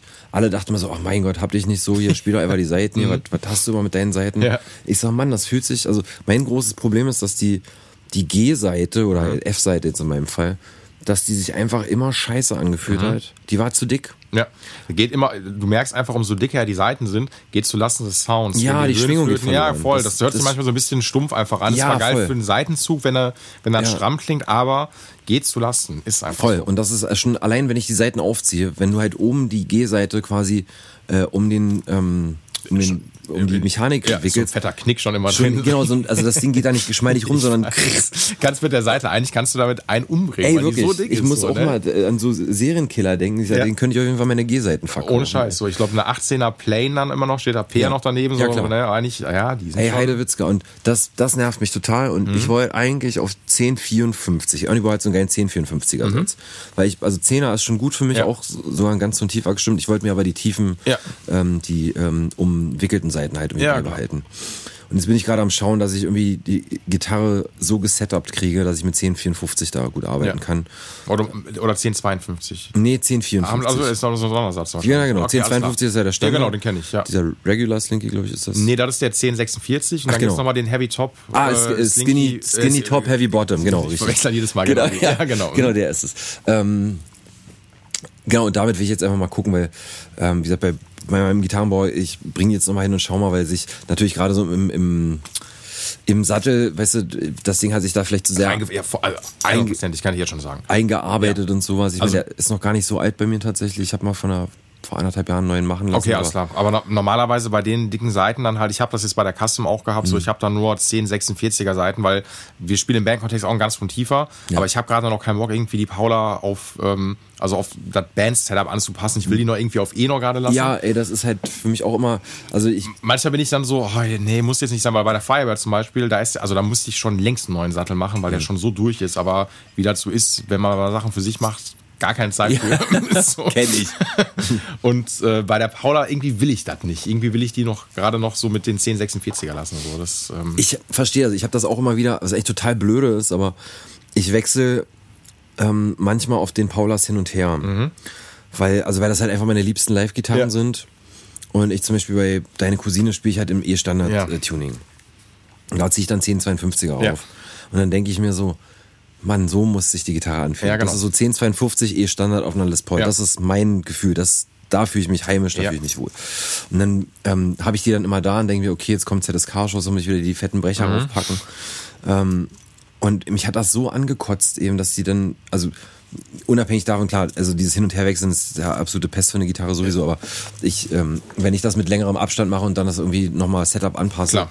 Trotzdem, ich habe so einen Stress mit diesen Paulas äh, in, in diesem D-Tuning gehabt, dass ich echt vor nicht allzu langer Zeit drauf und dran war zu sagen, ey, wisst ihr was, leck mich, ich lass mir da jetzt einen Evertune reinbauen. So. das würde ich natürlich niemals machen Ja. wollen. Oder hab halt schon überlegt, ey, guckst du mal nach, nach einer Marke, die, ähm, also weiß nicht, ich habe halt mit Guido, der ist ja ESP ja, genau, ist ja, bietet sich ja meistens an. So, Genau, ja. mit Guido mal gequatscht, so, ey, ähm, und weil ich ja weiß, dass sie halt eben auch Evertune-Klampfen anbieten Mhm. und so.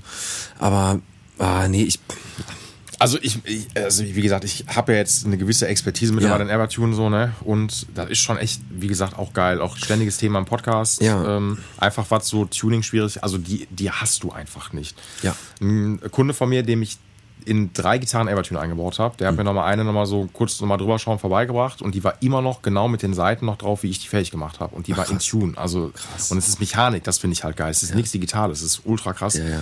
Ähm, klar, das einbauen zu lassen, muss ich auch gestehen. Ich habe mal kurz überlegt, mir in Evertune meine Firebird einzubauen, aber dann bin ich dann auch zu German, Angst, so. Nein, will ich nicht. Also lieber nicht. ich meine, das muss ja, ich meine, du nimmst ja wahnsinnig viel Holz raus aus der Gitarre, ne? Wahnsinnig. viel. Also wirklich.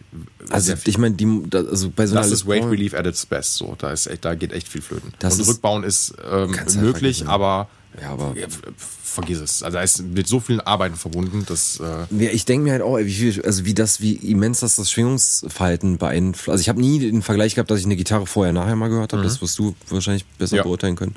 Ähm, also wie ist das? Ich stelle mir das schon krass hörbar vor. ja, also zumal du auch, wenn du dir die Fräsung nachher anguckst, Ja. also du guckst da einfach so durch die Gitarre halt durch. Ja, ja klar, eben. ähm, pralerweise ist das je nachdem bei der, ich gucke gerade auf die LTD, die da steht, Ja. ähm, kommt immer drauf an, äh, wenn du das bei einer Paula äh, oder bei einer Gibson nochmal nachträglich machst, ähm, musst du ganz oft hinten nicht diese fette Klappe drauf machen. Ja. Also, dass du die Federn von hinten siehst, Ja. sondern dann reicht so ein kleinerer Ausschnitt, weil du versteckst die alle quasi unter den Pickup-Fräsung. Ah, weil aber fummeliger ist trotzdem einzubauen. Was aber nicht, dass du trotz hast du trotzdem, um diese, dieses ganze Federmoped da reinzubekommen, musst du auf der Decke eine riesen Fräsung machen. Ja, ja, Und das eben. ist einfach, weil du kriegst danach keine Tunomatic. Also das ist ein anderes Ansprechverhalten, gerade bei einer Paula, Mhm. weil ich bin immer noch, in meiner Welt finde ich, ist ein Stopped Tailpiece und ein Tunomatic so ein geiles Brückensystem. Ähm, einfach so geil durchdacht. Mit Ampressdruck ist natürlich von der Haptik immer gewöhnungsbedürftig im Vergleich zu einer Strat.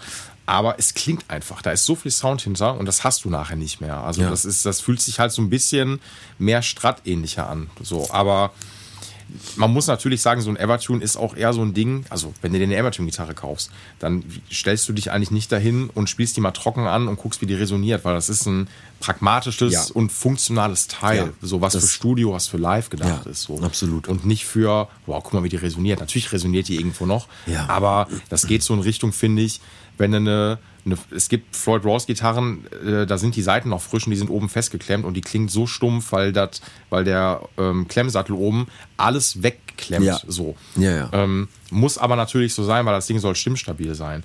Aber so richtig resonieren tun die manchmal nicht mehr. Das ist. Ja, und weißt du, das, das war dann auch so der Aspekt, wo ich gesagt habe, so, ah, hm, Ich will, also da würde ich dann auch dann von Abstand nehmen, weil dann denke ich mir so, ey, ganz ehrlich, dafür hat zum Beispiel ESP LTD, ähm, die bieten Gitarren teilweise an oder auch Solar Guitars. Ich bin also äh, hier die Marke von dem Eklund. Ähm, da kriegst du Gitarren teilweise mit einer Hardware drin. Also eigentlich kriegst du die Hardware und darum, du kriegst noch für ein bisschen Euro mehr eine Gitarre noch umsonst mit dazu. Also weißt du, was ich meine? Also, Ah, okay. Weil Evertune kostet allein schon 350 Euro das Ja. System. Dann sind da noch teilweise, die mit Fishmans ausgeliefert. Ah, ja. Die kosten auch 250 Euro. Ah, ja. Und dann kostet die Gitarre insgesamt 800, 900. so krass, okay. Wow, du musst einen guten Deal geschossen haben. Ne? so, ne? Und ich würde also du musst schon ultra viel Bock auf äh, dieses Evertune und noch auf die Gitarre haben. Aber wie gesagt, das ist kein, ähm, das ist ein, ein riesiges Schönheits-OP. Genau, eben. Und das, das ähm, war mir bisher irgendwie, also wie gesagt, das war dann keine Option, dass ich Ja. mir das in eine Klampe reinbauen lasse. Also wenn, dann hätte ich mir mal eine besorgt. Ja. Also wenn, dann würde ich vielleicht in so eine Richtung gehen, um die alles so ein bisschen stimmstabiler vielleicht zu bekommen. Äh, klar, ich habe auch mal einen Kunden, der wollte dann da irgendwie so einen ähm, Irvana-Sattel drin haben, die früher auch mal LTD verbaut haben. Die ich die lappen so ein bisschen übers Griffbrett über ähm, und sind anders gefeilt, dass die besser da durchlaufen. Ähm, Ach, dass die, die so ein bisschen. Äh, richtig, genau. Äh, Nicht äh, so spitz zulaufen. Ganz genau. Und die, überstehen, ne? die, die, gucken so ein bisschen über den ersten, nicht Ja, über den ja. ersten Bund, aber die schließen nicht mit dem Ja, Griffbrett ja. ab, sondern liegen so ein bisschen Ja, auf ja. Mhm. so, ne? Ähm, Ich bin ansonsten immer noch ein Freund, weil das ist ein Eingriff, den kann man irgendwie wieder zurückbauen, Locking-Tuner noch drauf zu machen. Das finde ich Mhm. halt ganz geil. Ähm, gibt es natürlich auch, gerade bei einer Custom, äh, gibt es die in allen Formen, dass man die eins zu eins tauschen kann. Ist Ja. gar kein Problem. Ja, ja. Das finde ich immer ganz cool. Ansonsten vielleicht, was Hardware angeht, ich weiß nicht, was für eine Brücke hast du bei der Custom drauf? Ist das eine ABR1 oder eine, eine Nashville? Hat die einen Bügel? Ähm, ich weiß es ehrlich gesagt gar nicht. Also so- no normalerweise, also kommt aufs Baujahr an. Ähm, meine hat zum Beispiel von 2001, weil das eine Reissue von einer von Anfang der 70er ist, hat die eine ABR 1 noch, also diese Oldschool-Brücke Ja. mit dem Bügel noch drauf, wo die Seitenreiter manchmal so mitschwingen. Und Ach so, nee, nee, nee, nee. Das dann hat also die geschlossene, die fettere. Ja, ja, genau. Die, oh, die, die ist ja eh ein bisschen stimmstabiler. Ja. Äh, was heißt stimmstabiler? So ein bisschen ähm, resoniert weniger. Ja. Ansonsten Tonpros, da kann man die nochmal die noch mal festziehen. Mhm. Die äh, Brücke finde ich auch ganz geil. Ansonsten halt klar, der Sattel. Am Ende es natürlich so, wenn du immer die Seiten halt wechselst von der Stärke her, es frisst sich natürlich dann immer rein. So, ne? Und Voll, das, eben. Genau das ist ja das Ding. Also deswegen, das, äh, da ich mir auf jeden Fall eine, Lösung. Also, Ja. Aber das Problem hatte ich vorher auch schon, Ja. also dass ich gemerkt habe, so, ey, irgendwas äh, spielt hier nicht. Ähm, und das, also das ist so, ne, so sehr ich Gibson Gitarren liebe. Mhm. Trotzdem hast du halt oftmals wirklich die Problematik, gerade ne, so irgendwie G-Seite, Intonation, klar. Zwölfter Bund, Ja. Auf Wiedersehen. Ja. Gerade runtergestimmt, vergiss Ja. es irgendwie. Das ist halt echt, also wie oft ich einfach die Gitarre nicht auf quasi auf 12 Uhr stimme, weil ich halt weiß, okay, ich spiele jetzt den nächsten Song Ja. vorrangig in den hohen Lagen. Ja, genau, das ich muss so die ein ein bisschen ähm, paar Paar Cent Cent, flat ja. oder paar Cent höher irgendwie stimmen. Das ist halt so, ah, das ist ein Liebhaberinstrument, sage ich jetzt mal. Ist so. Also ich habe mich in, in ein paar Folgen schon mit dem Tom Bartels mal darüber unterhalten, so, Ja. wo wir uns auch dann abgefuckt haben, was so Stimmstabilität und sowas angeht. Vor allen Dingen auch so, auch was so eine Ratio von Me Mechaniken angeht, was Ja. die für eine Übersetzung haben. Ja. So, da habe ich manchmal das Gefühl, mein Gott, da passiert gar nichts so oder dann pa- also genau und dann passiert auf einmal was so. Ähm, das finde ich halt bei Banjos extrem geil, weil die so ein Planetengetriebe drin haben. So, es gibt eine Mechanik wohl von ich weiß, Planet Waves oder sowas, auch für Gitarren, das setzt sich aber nicht so durch. Aber bei den, beim Banjo ist das so, du drehst und es passiert sofort was. Das ist so krass Ah, ja. so, also das ist Wahnsinn.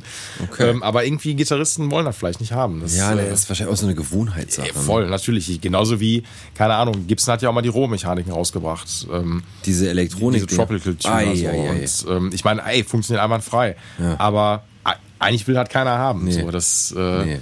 Nee. Das stimmt.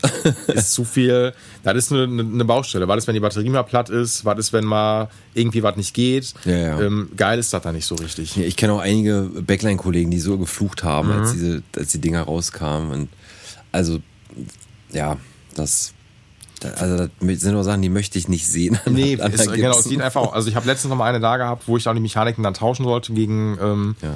Normale Vintage-Mechaniken. Aber es ist auch die Serie gewesen, wo Gibson das breite Griffbrett noch hatte, dann oben diesen ähm, höhenverstellbaren Sattel. Mhm. Ja. Ey, funktional alles geil, aber wir wollen es doch Nee, nicht. Also nein, so das, deswegen. Das, also wer, wer sich so eine Les Paul, wer sich dezidiert für eine Les Paul entscheidet, ist ja meistens irgendwie Purist auf eine Art. ja, klar, genau.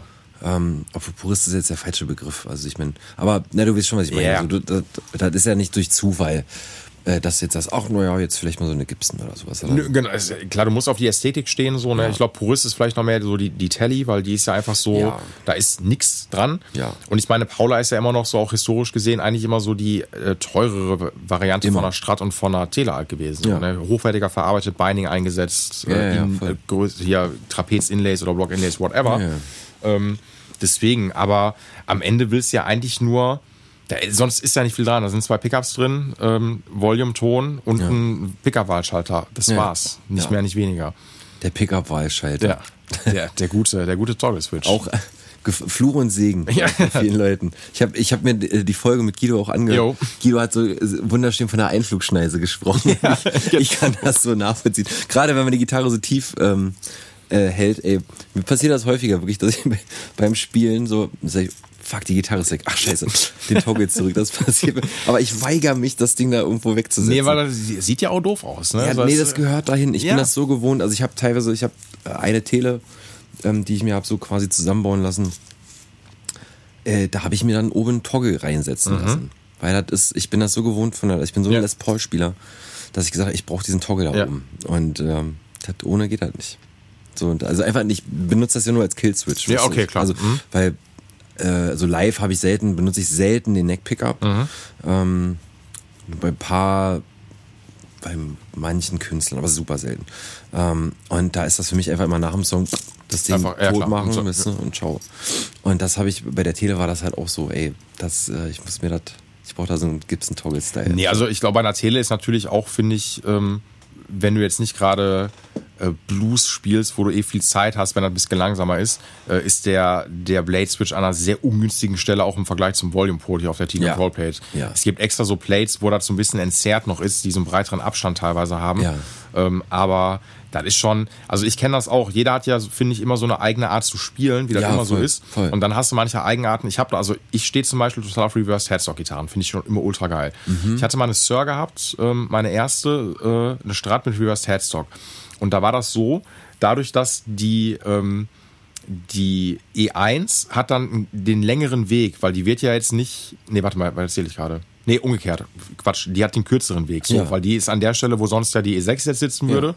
Ähm, und dadurch, dass die Sir-Kopfplatte so relativ stark abgewinkelt war und ich einen super festen Anschlag hatte, ist mir immer die E1 aus dem Sattel gesprungen Wirklich? oben. Ja, jedes Ah. Mal. Und dann hat die sich immer irgendwie hinterm Griffbrett auf äh, wiedergefunden. Und dann spielst du eine Show und denkst so, Uh. Ja. irgendwie spielst du und denkst so, Was ist denn hier Genau, wo ist die E1 hin so, ne? Wo, fuck, wo ist die? Bei der, e, bei der E6 ist mir auch passiert. Weil wir da manchmal tief gestimmt haben so und äh, da wollte ich auch etwas dünnere Seiten haben, zu fest eingeschlagen, zack, weg war sie. Und dann kratzt die da irgendwo am Pickup rum. Ja, ja, klar. Und dann überlegst du auch, was könnte ich jetzt machen? Ich könnte jetzt mir oben so einen Tension Bar äh, draufschrauben, so Ja. wie da beim Floyd ist, aber will ich nicht. Sieht Nee. scheiße aus. Ja. So. Ich lebe lieber damit so. Ja, ne? ähm, deswegen, ich bin da dann auch so, dass ich mir denke, ich habe auch bei der Firebird, ich habe beide Tonpotis aus dem Regelweg rausgenommen, weil ich brauche die nicht, aber ich habe sie drin gelassen. Ja, so. bei, bei mir auch so. so, weil die müssen halt da sein, sonst sieht scheiße aus. Genau. So. Das Ja. äh, geht nicht. Ja, ich habe eine Zeit lang hatte ich die nicht drin. Ähm, dann habe ich auch gesagt, das sieht kacke aus. Ja. Habe ich, wie gesagt, habe ich ja erzählt, mein bester Kumpel macht. Ja. Mittlerweile eigentlich vieles ähm, der Elektronik irgendwie meinen äh, Gitarren. Und da habe ich auch gesagt, komm, mach die Dinger tot, aber lass die drin. Mhm. Ja. Weil den Ton, äh, die Tonpolis brauche ich einfach nicht. Nee, also es nimmt ja auch immer, das, das finde ich immer noch, hab ich auch schon ein paar Mal, glaube ich, gesagt, der krasseste Effekt finde ich bei Strats ganz oft. Kennst du den Blauer Switch? Das ist, äh, manche Strat-Modelle haben den, das ist ein nettes Feature, einfach quasi einfach ein On-Off-Schalter, womit in der Regel der ähm, Bridge-Pickup aus dem kompletten Regelweg rausgenommen wird und dann direkt auf die Buchse gesetzt wird. Du, egal in welcher Position du bist, Ah, ähm, dann machst du quasi sofort Bridge an. Ähm, und dann ist der auch an. Also du kannst nichts mehr machen, wenn der drin ist, Okay. äh, ist einfach an, nix laut, leiser, fertig. Ah, ja. Und der Effekt ist so krass, finde ich, vom Hören her. Es hört sich wirklich an, als ob du einen Booster anmachen würdest. Ach, und dann merkst du erstmal, wie viel Sound dir flöten geht, wenn so, ein- so ein Pickup durch einen Schalter gejagt wird, durch Ja. ein Volume, durch einen Tonproti. Auch wenn alles aufgedreht ist, aber dir geht was flöten. Ja, klar, klar. So. Aber sag mal, ist das das, was sie bei, diesen, bei dieser Powerhouse-Serie bei Fender verbaut haben damals? Ja, kann durchaus sein. Dieser, warte mal, das hat auch so einen bestimmten Namen gehabt. P1 oder so hieß Nee, das ist dieser, also das ist dieser, das ist dieser S1-Switch. S1, genau, genau. das ist was anderes. Das ist dann am Volume eingesetzt quasi, äh, ist dann so ein Push-Pull-Poti. So, womit du die, nee, machst du die Zwischenposition meistens out of face. Äh, Ach, das so, ist war das. Genau, genau, genau. Stimmt, okay. Die haben einfach im Picker das dann auch äh, meistens nochmal so ein extra kleiner Schalter eingesetzt und das ist dann meistens dieser blauer Switch, Mhm. Ah, ja, okay. der dann einfach das da macht. Und das ist so ein Effekt wie, du willst jetzt ein Solo spielen, willst maximalen Sound Ja. haben und dann machst du das Ding an und Ah, das, ja. ist ziemlich geil. okay, okay. Interessant, Der macht Bock. interessant. Hatte ich gar nicht auf dem Schirm tatsächlich. Das ist so, also finde ich, das sind so Kleinigkeiten, die dann manchmal das nach vorne bringen, Ja. ähm, ohne jetzt dann groß nochmal was machen zu müssen. Genauso wie finde ich einen Volume-Kondensator. Ultra geiles Ja. Feature. Einfach so, wenn du mal runterregelst, du hast wenig Höhenverlust, hast eine gleichmäßige Abnahme. Mir hat mal unser, oder beziehungsweise der M-Techniker in dem Gitarrenladen, wo ich gearbeitet habe, Musikshop Axel, weil der mal eine sehr technische Sicht auf die Sache hat. Mhm. Ich weiß nicht genau, ob das, nicht, nicht, dass er gelogen hat, aber ob ich das genau zusammenbekomme. Er meinte aber, genau dieses Ding mit logarithmisch und linearen Ja. Potis. Unser Gehör funktioniert aber eigentlich logarithmisch. Ja, eben. So, und wie soll man das eigentlich, diesen Unterschied dann manchmal hören? Das ist gar nicht so einfach. Natürlich machen die Werte schon Sinn. Mhm. Also wenn du jetzt für, was weiß ich, einen Hamburger einen 50k-Proti einsetzt, ei, ei, ei. Ja. Oder so, ne, ist nicht cool. Ähm, aber, jetzt habe ich den Faden verloren. Äh, logarithmisch, linear. P1, äh, Blowout Switch. Äh, Blower Switch, ja, ich wollte irgendwas Technisches sagen. Das, genau, es sind manchmal so Kleinigkeiten, genau so ein Volume-Kondensator, dass du trotzdem, Ach ja, genau. genau. das wollte ich sagen, du hörst schon, wenn sowas nicht drin ist, dass so ein Regelweg, der ist beschissen eigentlich in der Regel. So diese Mhm. Abnahme so zwischen laut, leise ist irgendwie nicht so richtig da. Und so ein Volume-Kondensator, ey, Gut, kannst du dir von Fender kaufen, kostet dann 42 Euro. Ähm, oder du nimmst einen stinknormal, der den gleichen Wert hat. Ja, das ja. macht den gleichen Ja, Effekt. okay. so, ne? äh, das finde ich immer ganz geil. Das sind nette kleine Features. Müsste ich mal ausprobieren. Habe ich tatsächlich äh, in der Praxis, glaube ich. ist halt immer so, ich meine, ist die Frage, ob oft laut und leise auch regelst. So. Also ich mach's. Selten. Also ich meine, ich arbeite wenig mit Poti. Jo. Ähm, ich arbeite dann wirklich mit verschiedenen Gain Stages Ja, irgendwie ja, im, im Camper Preset. Ja, das reicht ja auch. Also im Studio höchstens. Okay. Da, ähm, wenn oder wenn ich irgendwelche, manchmal mit irgendwelchen Swells arbeite Mhm. oder sowas, weißt du, dann, dann mache ich das mal, aber sonst eher wenig. Also ich habe, anfangs habe ich tatsächlich überlegt zu kommen, ich arbeite mit einem Sound, Mhm. mache alles über einen Poti, aber das hat sich relativ schnell als äh, nicht praktikabel für mich persönlich zumindest erwiesen irgendwie. Ja. Deswegen bin ich dann davon weg und habe gesagt, komm, ich baue mir verschiedene Bänke und ähm, switch halt durch. Nee, aber ey, das ist ja, das ist, ein, das ist ja immer auch Musikrichtung abhängig, muss man Klar, sagen, absolut, so, ne? voll. Ja, ja. Das ist so, definitiv. keine Ahnung, wenn ich mir. Ich bin großer Fan immer noch von Michael Landau, ähm, Studiomusiker aus den USA. Und der macht eigentlich immer alles auch viel mit, mit Volume Poti, aber auch mit einem Volume Pedal. Und der hat dann auch wirklich diese Magic Chords, der lässt die so einschweben. Und bei dem macht dann einfach Sinn, so, dass du so bestimmte Sachen einfach hast. Ja. ne? Das ist schon, das ist schon geil, wenn die so einswellen lässt. Das Ja, ist ja, schon voll. ziemlich, ziemlich geil. Genau so, im Studio mache ich das auch öfters mit, mit dem Volume Pedal Mhm. oder so. Ähm, Gerade, keine Ahnung, wenn du mit irgendwie so mit sphärischen, Ja, genau. super krass halllastigen Sounds irgendwie Ja, arbeitest. genau, so. wenn das so, so Ambi Ambient Gitarre. Wollte ich gerade sagen, so Dream Pop oder sowas. Ja, so, ja. Genau, da ist das schon, ist das schon echt ultra geil. Voll. Da gibt's auch, ich finde das, ähm, ich bin ja ein großer Strymon-Fan, so, weil Strymon hat ja echt Mhm. Ja. geile Modulationseffekte. Ja, mega gut. Und da Timeline immer noch, das war für mich, aus ich das hatte, Ja. dachte ich so, okay, krass, was Ja. für ein geiles Delay. Ähm, oder auch dieses Big Sky, ähm, du kriegst damit diese geilen Wolkeneffekte hin. Das ist eigentlich so ein bisschen wie Keyboard für Gitarre. Genau. Ähm, kriegst geile Klangteppiche hin, richtig cool. Voll. Kannst du echt richtig geile so Soundscapes mitbauen und so. Richtig. Und dann irgendwie, weiß ich nicht, wenn du so zwei, dann machst du das noch über so ein äh, Stereo-Setup, hast zwei Amps, Ja. ähm, geil, clean, aber so ein bisschen vielleicht noch so, dass die auch so ein bisschen drücken dabei und dann ist das Einschweben, ey, da, da fang jedes Mal an zu träumen. Ja, ja, ey, das ist wirklich ultra, ultra gut. Die Strymon-Sachen mag ich auch sehr. Da arbeite ich also im Studio öfters ähm, mit, gerade mit dem Big Sky, so diese ganzen so diese Iceverb-Sachen und so. das ist, äh, ähm, bin ich auch sehr großer Fan von. ja, das ist wirklich Hammer. Kostet immer was, aber ist, Ja, äh, aber ey, du kriegst was. genau, du kriegst was. Und Ja. die funktionieren zuverlässig. Total. Also mir ist bis jetzt auch noch keins abgeraucht. Nee, ich- ich, wüsste, glaube ich, auch klar, wenn die mal kaputt gehen sollten, dann muss die, glaube ich, einschicken, weil ja, das ist halt, da, also, da kannst du nichts machen. da ist nicht mal eben hier, kannst den Kondensator tauschen, äh, nee, no da ist chance, hier ey. Chip, äh, ja, Platine und hier, ab geht das. Ey. genau, und dann war's das nämlich. Ja. Da ist dann Feierabend. Nee, aber ist schon gute, gute Sachen. Voll. Wie lange machen wir eigentlich gerade schon? Hast du das auf dem Schirm? Äh, Steht da immer oder stehen da nur Takte? nee, ich habe nur Takte gerade. Okay, alles klar, easy. Wir, wir machen mal, also ich mache meistens nach einer Stunde so eine, so eine kurze Pause, die man eh nicht hört, weil wir das ja eh nahtlos aneinander schneiden. Aber wir wir können ja jetzt mal kurz einen Ja, machen wir, machen wir kurz Pause, dann hören wir uns gleich wieder. Weiter geht's. Perfekt. Ich finde die Pause immer geil, weil die schneidet ja immer nahtlos aneinander. Die Leute hören das einfach gar nicht so. Ah ja, die geil. Pause ist immer nur für uns. So. Und ja. danach geht's dann einfach immer sofort weiter. Ähm, ich wollte dich noch was fragen. Ja, bitte. Ähm, wat, für wen hast du so Backline gemacht? Da haben wir noch gar nicht drüber gequatscht. Ja, oh, sehr viele verschiedene. Sehr viele Leute, aber interessant. So, Ähm, ich habe tatsächlich, ich kann ja so ein bisschen mal meine Historie durchgehen. Ja, gerne. Ich habe tatsächlich ähm, angefangen, mein allererster Backline-Job war bei der Terrorgruppe, oh, mhm, ja. wo ich später dann tatsächlich irgendwann als Schlagzeuger gelandet Ja. bin. Aber das war tatsächlich mein Einstieg in die Backline-Welt. Ähm, die habe ich, ich glaube, drei Jahre betreut. Mhm. Ähm, und bin dann zu Jennifer Rostock gewechselt. Okay. Und hab, Ist Jennifer Rostock eigentlich noch so richtig? nee, Nee, ne? die haben 2018 vorerst aufgehört. Okay. sozusagen. Weil ich kenne eigentlich noch hier, die ist ja die Jenny from the Block auf Instagram, glaube ich, ne? Ja, ja. Die Sängerin. Genau, die, Jennifer Weiss. Ja, genau, stimmt. Ja, genau. Ich äh, kenne die eigentlich in den letzten Jahren nur noch so als äh, Alleinunterhalterin, sagen wir mal so. Oder als, Ja, war, äh, also Jennifer war sehr umtriebig auf jeden Fall, hat vieles Verschiedenes gemacht, Ja. irgendwie Moderation ähm, und fängt oder hat jetzt äh, an Solomaterial gearbeitet Okay. und hat jetzt, so glaube ich, die ersten Singles von ihrem kommenden Soloalbum Okay, also, rausgebracht. So. mhm. Also sie geht auf jeden Fall wieder auf die Bühne. jo.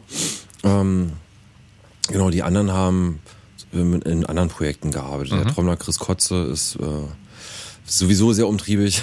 Mhm. ähm, Elmar, der Gitarrist, hat mit Chris zusammen Bloodhype eine Band. Mhm. Ähm, Joe, der Keyboarder, der ist halt im Songwriting-Game unterwegs, schreibt halt für riesen Pop-Acts. Ja, ähm, okay. Genau, aber genau, Jennifer äh, startet Mhm. sozusagen wieder. Okay.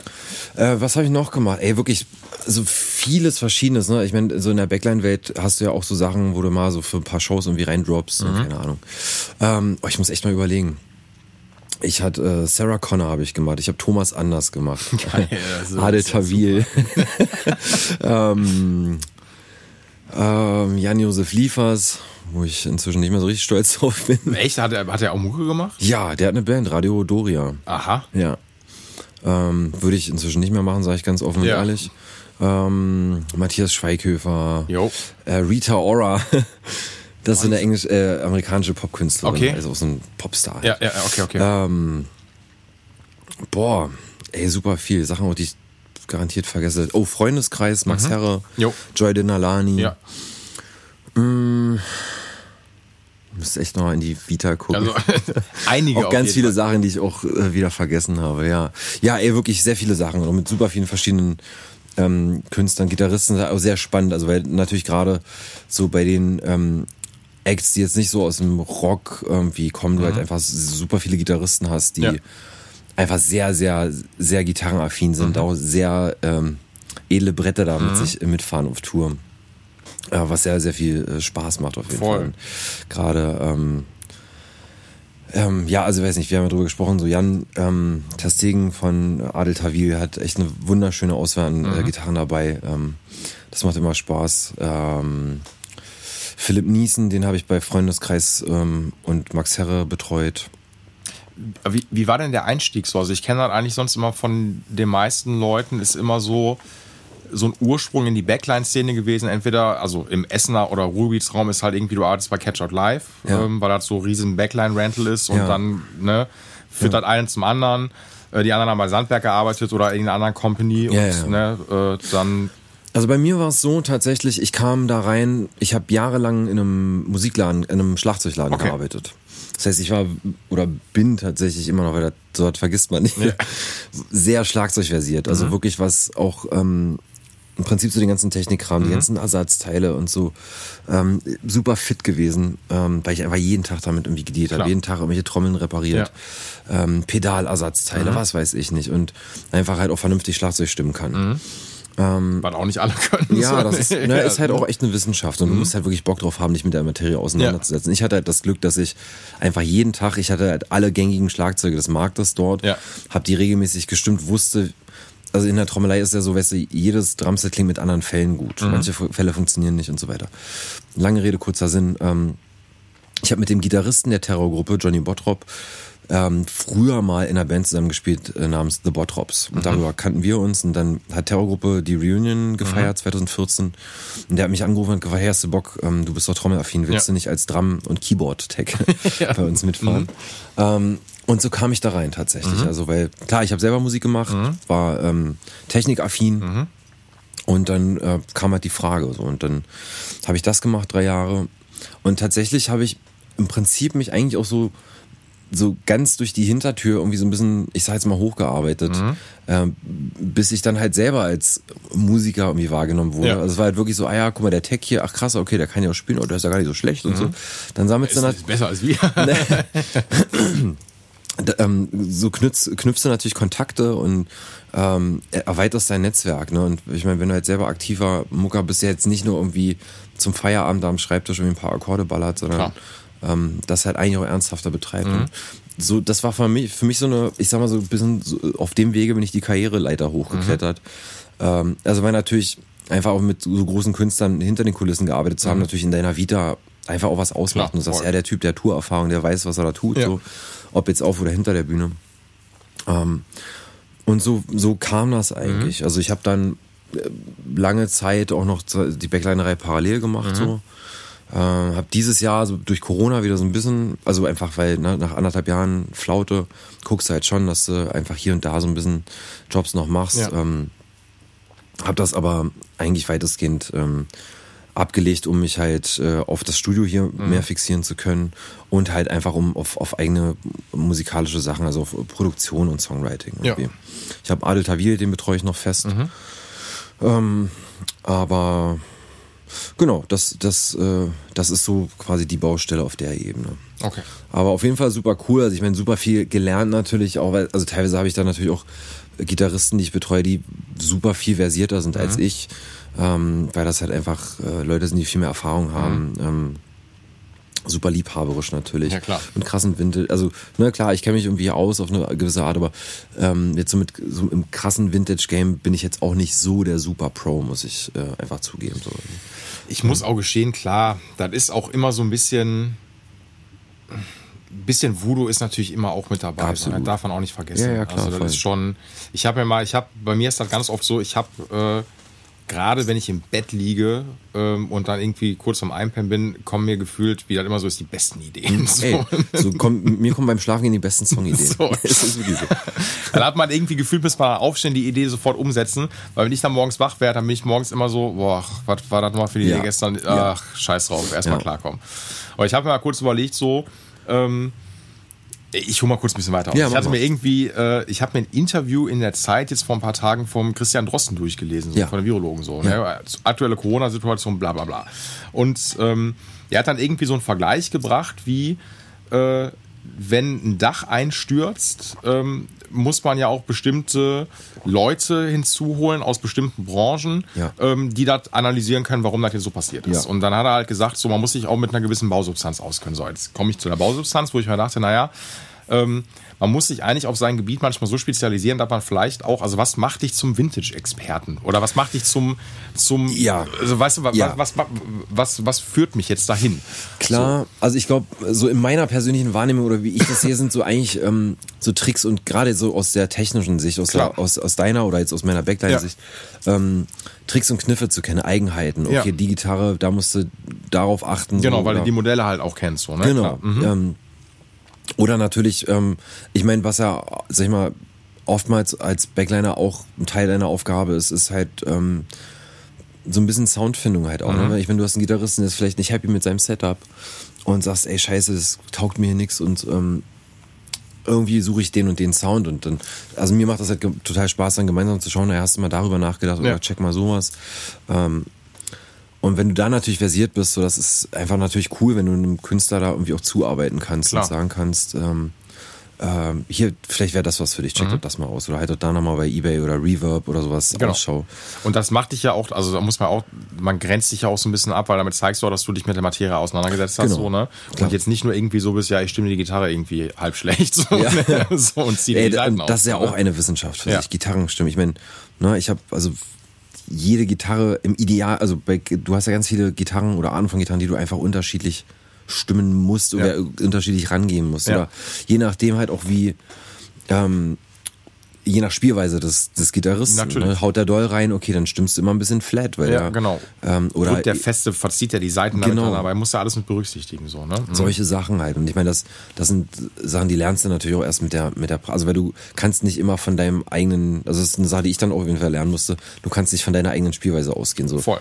Also das heißt, ich stimme zum Beispiel nie mit dem Pleck, was ich selber benutze, sondern nehme immer das Pleck des Gitarristen, für den ja. ich in diesem Moment arbeite.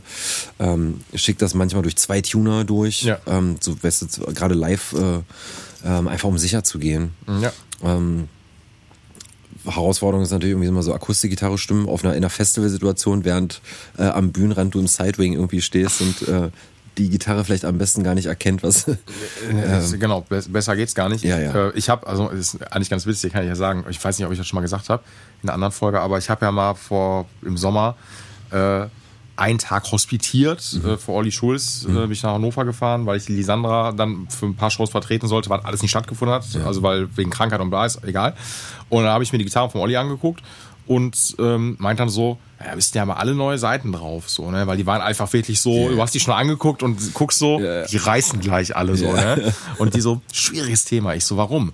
Meinst du, ja, nee, der will das nicht. Der will halt alte Seiten bei sich drauf haben. Kenn ich einige. So, und ich bin dann, also ich bin halt so, wo ich mir denke, okay, für mich ist das einfach, weil ich so, was, was ist denn dann, wenn eine Seite reißt? So, und dann meinst du, ja, dann gibt er dir die Gitarre, dann macht er ein paar Sprüche und du hast dann Zeit, ja. eben die Seite zu wechseln. Ja. Ey, kein Ding, ist seine Show, so, ne? Ja, ja klar. Ähm, Nichtsdestotrotz denke ich mir so aus Textsicht, ist das eigentlich maximaler Stress. Ja, voll, also, absolut. Klar. Das ist, äh Aber das ist halt, ich meine, das gehört halt dazu. Ne? Also natürlich, es gibt Situationen, wo du sagst, ey, so, so können wir die Situation nicht handeln, wir müssen das anders, was auch immer es ist. Ne? Ja. ja diverse solcher Situationen. Ja. Aber manche Sachen ist halt okay, hey, der Künstler ist dein Chef, so, äh, wenn der das so möchte. Ende, genau, so. wollte ich sagen, ähm, wenn er es so möchte, klar, also du musst ja. das halt, äh, musst das dann hinnehmen. Ja. Äh, und klar, man kriegt natürlich dann die Routine, dass man weiß, okay, ich kann es natürlich eine Seite schnell wechseln, das ist erst, erstmal nicht schwer, ja. aber in der Situation, wenn du weißt, die Show muss weitergehen, ist dann natürlich dann assi so, ne? Aber Voll, ey, ich habe auch, ich erinnere mich an eine Situation, ich weiß, das war wirklich, als wenn mir jemand wirklich Steine in den Weg schmeißen wollte.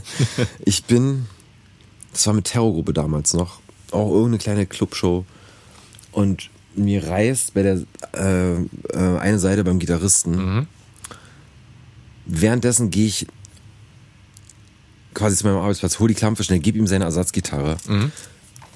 Währenddessen guckt mich der Sänger an, dass ihm die Seite gerissen ist. Nein. Ist das nicht dein Scheiß Ernst? Ja. Mach die eine Seite schnell fertig mhm. vom Gitarristen, geh rüber, bring ihm die, mach die vom Sänger schnell fertig. Währenddessen reißt beim Gitarristen die nächste Seite. Eieiei. Auf, ah, nee, Quatsch, auf der Ersatzklampe, sorry. Ja, okay. Auf ja, der Sperrklampe. Ja. Wir sind halt innerhalb von, von zwei Songs drei Seiten gerissen da. Wo ich mir dachte, Alter, ihr wollt mich doch verarschen. Ja. weißt du? Und dann, ey, versuch, ich meine, das ist halt einfach die Kunst und das ist deine Pflicht, da irgendwie coolen, einen coolen Kopf zu bewahren. Weil das Schlimmste, was du machen kannst, ist natürlich den Künstler zu verunsichern, indem der Backliner da völlig am Rotieren und am Schreien ist. So, genau. Scheiße! ist mir auch schon passiert, weil, also, wenn ich auch so Situationen hatte, irgendwie so äh, gerade in der in, äh, auf Keyboard-Ebene, das ist halt einfach nicht so meine primäre Baustelle. Ja. Und wenn da irgendwie Sache, irgendwelche MIDI-Scheiße da irgendwie flöten geht und du stehst dann so, also fuck, auch schon Ausraster hinter der Bühne gehabt, wo es danach, sag mal, wer hat denn da so hinter, geschrien hinter der, während der Show eigentlich? Ich so, weiß. weiß ich auch nicht, keine Ahnung. ja, ja. Ey, da gibt's, klar, sind manchmal schon echt äh, spezielle Situation. So. Ja, es gibt ja auch, finde ich, auch manchmal Sachen, also da, äh, bei der Olli Schulz Show ist noch eine Sache passiert, die fand ich auch, die fand ich aber höchst amüsant, weil mir war schon klar, dass das passieren wird, so, ne? Weil er hat dann, er hat vier Gitarren dann mit ähm, und äh, hat dann aber auch nur diese wirklich so was auch völlig in Ordnung ist, weil er halt so möchte, so 0815 Ernie Ball Gurte, so, ne? Ja. Äh, so. Ja, ja. Und Die, die Nylon-Dinger. Genau, die. Nylon-Dinger. Ey, die machen ja ihren Job. Das Ja, ja, Ding ist ja aber trotzdem so, dass halt gerade hinten, weil der, äh, ähm, bei der Ausgangsbuchse ist ja diese Überwurfmutter drüber Ja. und es ist schon ziemlich schwierig, die, den Gurt dann da drüber zu bekommen. Ja. Wenn der Gurt ein bisschen älter ist, schon ein bisschen ausgeleiert ist, hält der nicht mehr so richtig Ja. so, ne? Und ich denke mir dann einfach so, ja, ja, also eigentlich ein ganzer Satz Security Logs wären nicht verkehrt Ja. so, ne? Ja. Und es ist nur eine Frage der Zeit, dass dem irgendwann, wenn der seine Gitarre umhängen hat, dass dem der gut flüten geht. Das ist bei der Show dann auch passiert. So, Ach, ne? Na, genau. okay, ja. War auch alles halb so wild. Ja. Und ich dachte mir auch so, naja, ich würde mir jetzt aus Tech-Sicht da gar keinen Schuh jetzt anziehen, weil das ist dann auch so, ähm, wenn der das nicht möchte, dann ist dann Genau. musst du das in Kauf Genau, nehmen. das, habe ich, das habe ich auch mit Künstlern, wo ich sage, ey, das ist eine Gefahrensituation Ja. hier, was auch immer das ist. Wenn das Ding hier in die Hose geht, Ja. dann sage ich dir, kann ich nichts machen. Dann müssen wir, dann muss der Song unterbrochen oder was, was genau, auch immer es ist. ja. Ne? Ich habe so eine Situation gehabt mit einem Gitarristen, da hat sich, das ist eine, eine ES aus den 70ern, ich weiß nicht mehr welcher, welches Baujahr genau. Mhm. Wir haben beim Proben festgestellt, dass sich der Hals gelöst hat. Pa- passiert ja manchmal. Gibson. Ey, und wir so, hey, was ist denn? Ich dann so, sag mal, ist dir das schon mal aufgefallen? Ja. Das war halt so ein kleiner Spalt. Ja, ja. Aber er so, fuck, nee. Und dann habe ich halt hier Alex Markus, den Gitarrenbauer, angerufen. Ich so, ey, Alex, fuck, wir haben eine Situation wie so beim Proben. Ähm, der Hals kommt uns hier Ja. entgegen. Und ähm, der ist halt aber, der Künstler sozusagen so eigen mit seinen Gitarren gewesen, dass er sagte, ey, Kann die nicht abgeben wahrscheinlich. ne? naja, das zum einen, die Tour wäre halt nächsten Tag Ja, okay, losgegangen. mhm. Und er sagte, ey, den ganzen Hals jetzt rausnehmen lassen, neu reinsetzen, so. Oh. Geht auch nicht von einem auf den, eigentlich in der Regel nicht von einem auf den anderen Tag. Nee, eben, genau. Also, du musst den Leim ja irgendwie, Ja, das muss ja genau. sitzen, alles. Und ey, am Ende ist der halt mit diesem, mit diesem, mit dieser Klampe weitergefahren. Mhm. Und ich habe ihm halt gesagt, du, wenn, der, wenn der, der Hals jeden Moment snappt, kann Ja. ich nichts machen. Nein. So. Aber willst du mal wissen, der spielt das Ding bis heute und da ist nichts passiert. Ja, Das ist okay. jetzt zwei Jahre her, ey. Aber das sind trotzdem so Situationen, weißt du, wo du sagst so, okay, ey, dein Risiko, Ja. also ne, das kommuniziere ich dann mit den Künstlern, sage, ey, klar, easy, wenn du es so willst, machen wir so. Wenn das halt schief geht, dann kann ich dir dann jetzt auch gar nicht. Genau, du kannst ja darauf hinweisen. Am Ende ist es ja Genau. dann so die Hoheitsgewalt so Genau, der Person, richtig. Genau, die dazu absolut. möchte. So, ne? Genau, genau. Voll, voll in Ordnung. Absolut. Also immer schön nach, nach äh, Bedürfnissen, äh, einfühlsam nach Bedürfnissen agieren. Äh, Na, natürlich, also es ist ja auch so, ich, es ist ja dieses Wechselspiel dann eigentlich dann auch Ja. so. Ne? Man muss ja irgendwie auch so ein bisschen seinen Platz auch kennen, so ist ja Klar, auch klar, ne? Das gehört auch mit dazu. Ja. Und finde, man kann natürlich, kann aber auch natürlich auch Sachen ansprechen, so, ne? um das Ja, klar, äh, ich mein, wenn- alle wohlfühlen. Klar, ich meine, wenn du Optimierungsbedarf siehst, worin, worin auch immer, ne? Ja. dann, dann sagst du, ey, guck mal, lass uns doch das mal anders machen. Ja. Oder ähm, du, ich sehe hier die Gefahr, das. Ja. Ähm, aber das ist auf jeden Fall sehr, sehr spannend oder sagen wir mal, was mh, für mich total schwer war, durch, dadurch, dass ich halt diesen Techie-Background hatte, Mhm. als ich dann anfing, halt mehr als, als äh, Gitarrist selber halt irgendwie ähm, zu, ähm, also Jobs zu machen, Mhm. dass ich total verkopft an Shows gegangen bin. Weil mir je, bei jeder Show irgendwelche Eventualitäten durch den Kopf gehen. Oh Gott, das könnte ja passieren und das und, und dafür brauchst du eine Backup-Lösung und hier. Ja. Ich konnte mich so teilweise überhaupt nicht entspannen, die ersten ZSK-Shows. Ähm, weil ich halt so in meinem Techie-Denken drin war. Dachte mir so, oh, hier und da das und also wie gesagt, ich habe halt kein, kein, kein Gitar-Tech oder wir hatten damals, meine allerersten Shows mit ZSK waren mit den Dunons zusammen. Da waren wir Support bei denen. Und wir hatten halt keinen Backliner mit. Ja. Und ich so, oh fuck, ey, wenn hier was passiert. Ja. Und ich war so verkopft, das war echt krass. Und ähm, musste mir da auch echt sehr super viel, also ich musste das wirklich trennen. Und inzwischen kann ich das auch so, ich, an dem Tag bin ich Künstler und an dem nächsten Tag bin ich Backliner. Ey, am Ende ist es ja wahrscheinlich auch so, wenn die Shows dann auch größer werden. Mhm. Ich glaube, die Kopfsache ist dann die, dass du jetzt denkst, wenn irgendwas passiert, dass das unangenehm ist. Aber am Ende Ja. ist es genauso, wie wenn du eine Jugendhausshow spielst, wo du natürlich auch, also in den Anfängen auch keinen Ja. Backliner mit hast, wenn was passiert, ey, musst du das halt irgendwie lösen. So, Ja, klar. Ist, ne, also, es, es ist halt, also äh, klar, man kommt, es sieht dumm aus. Was halt wirklich scheiße ist, wenn, ähm, Stichwort Camper. Also ich habe halt echt einiges an Problemen mit meinem Camper gehabt. So. Mir ist halt wirklich bei einer Show, ist mir das Ding halt ausgestiegen. Jo. Sowohl der Amp als auch die Leiste. Keine Ahnung, was, also mir ist tatsächlich, wie sie im Nachhinein rausstellte, in einem Guss die Transistor-Endstufe abgeraucht. okay. Und ähm, irgendein Chip in dieser Profiler, in dieser ähm, ähm, in der Feierabend. in der in der Control-Leiste, ja, okay. Mhm. ähm, in der Remote, so heißt es.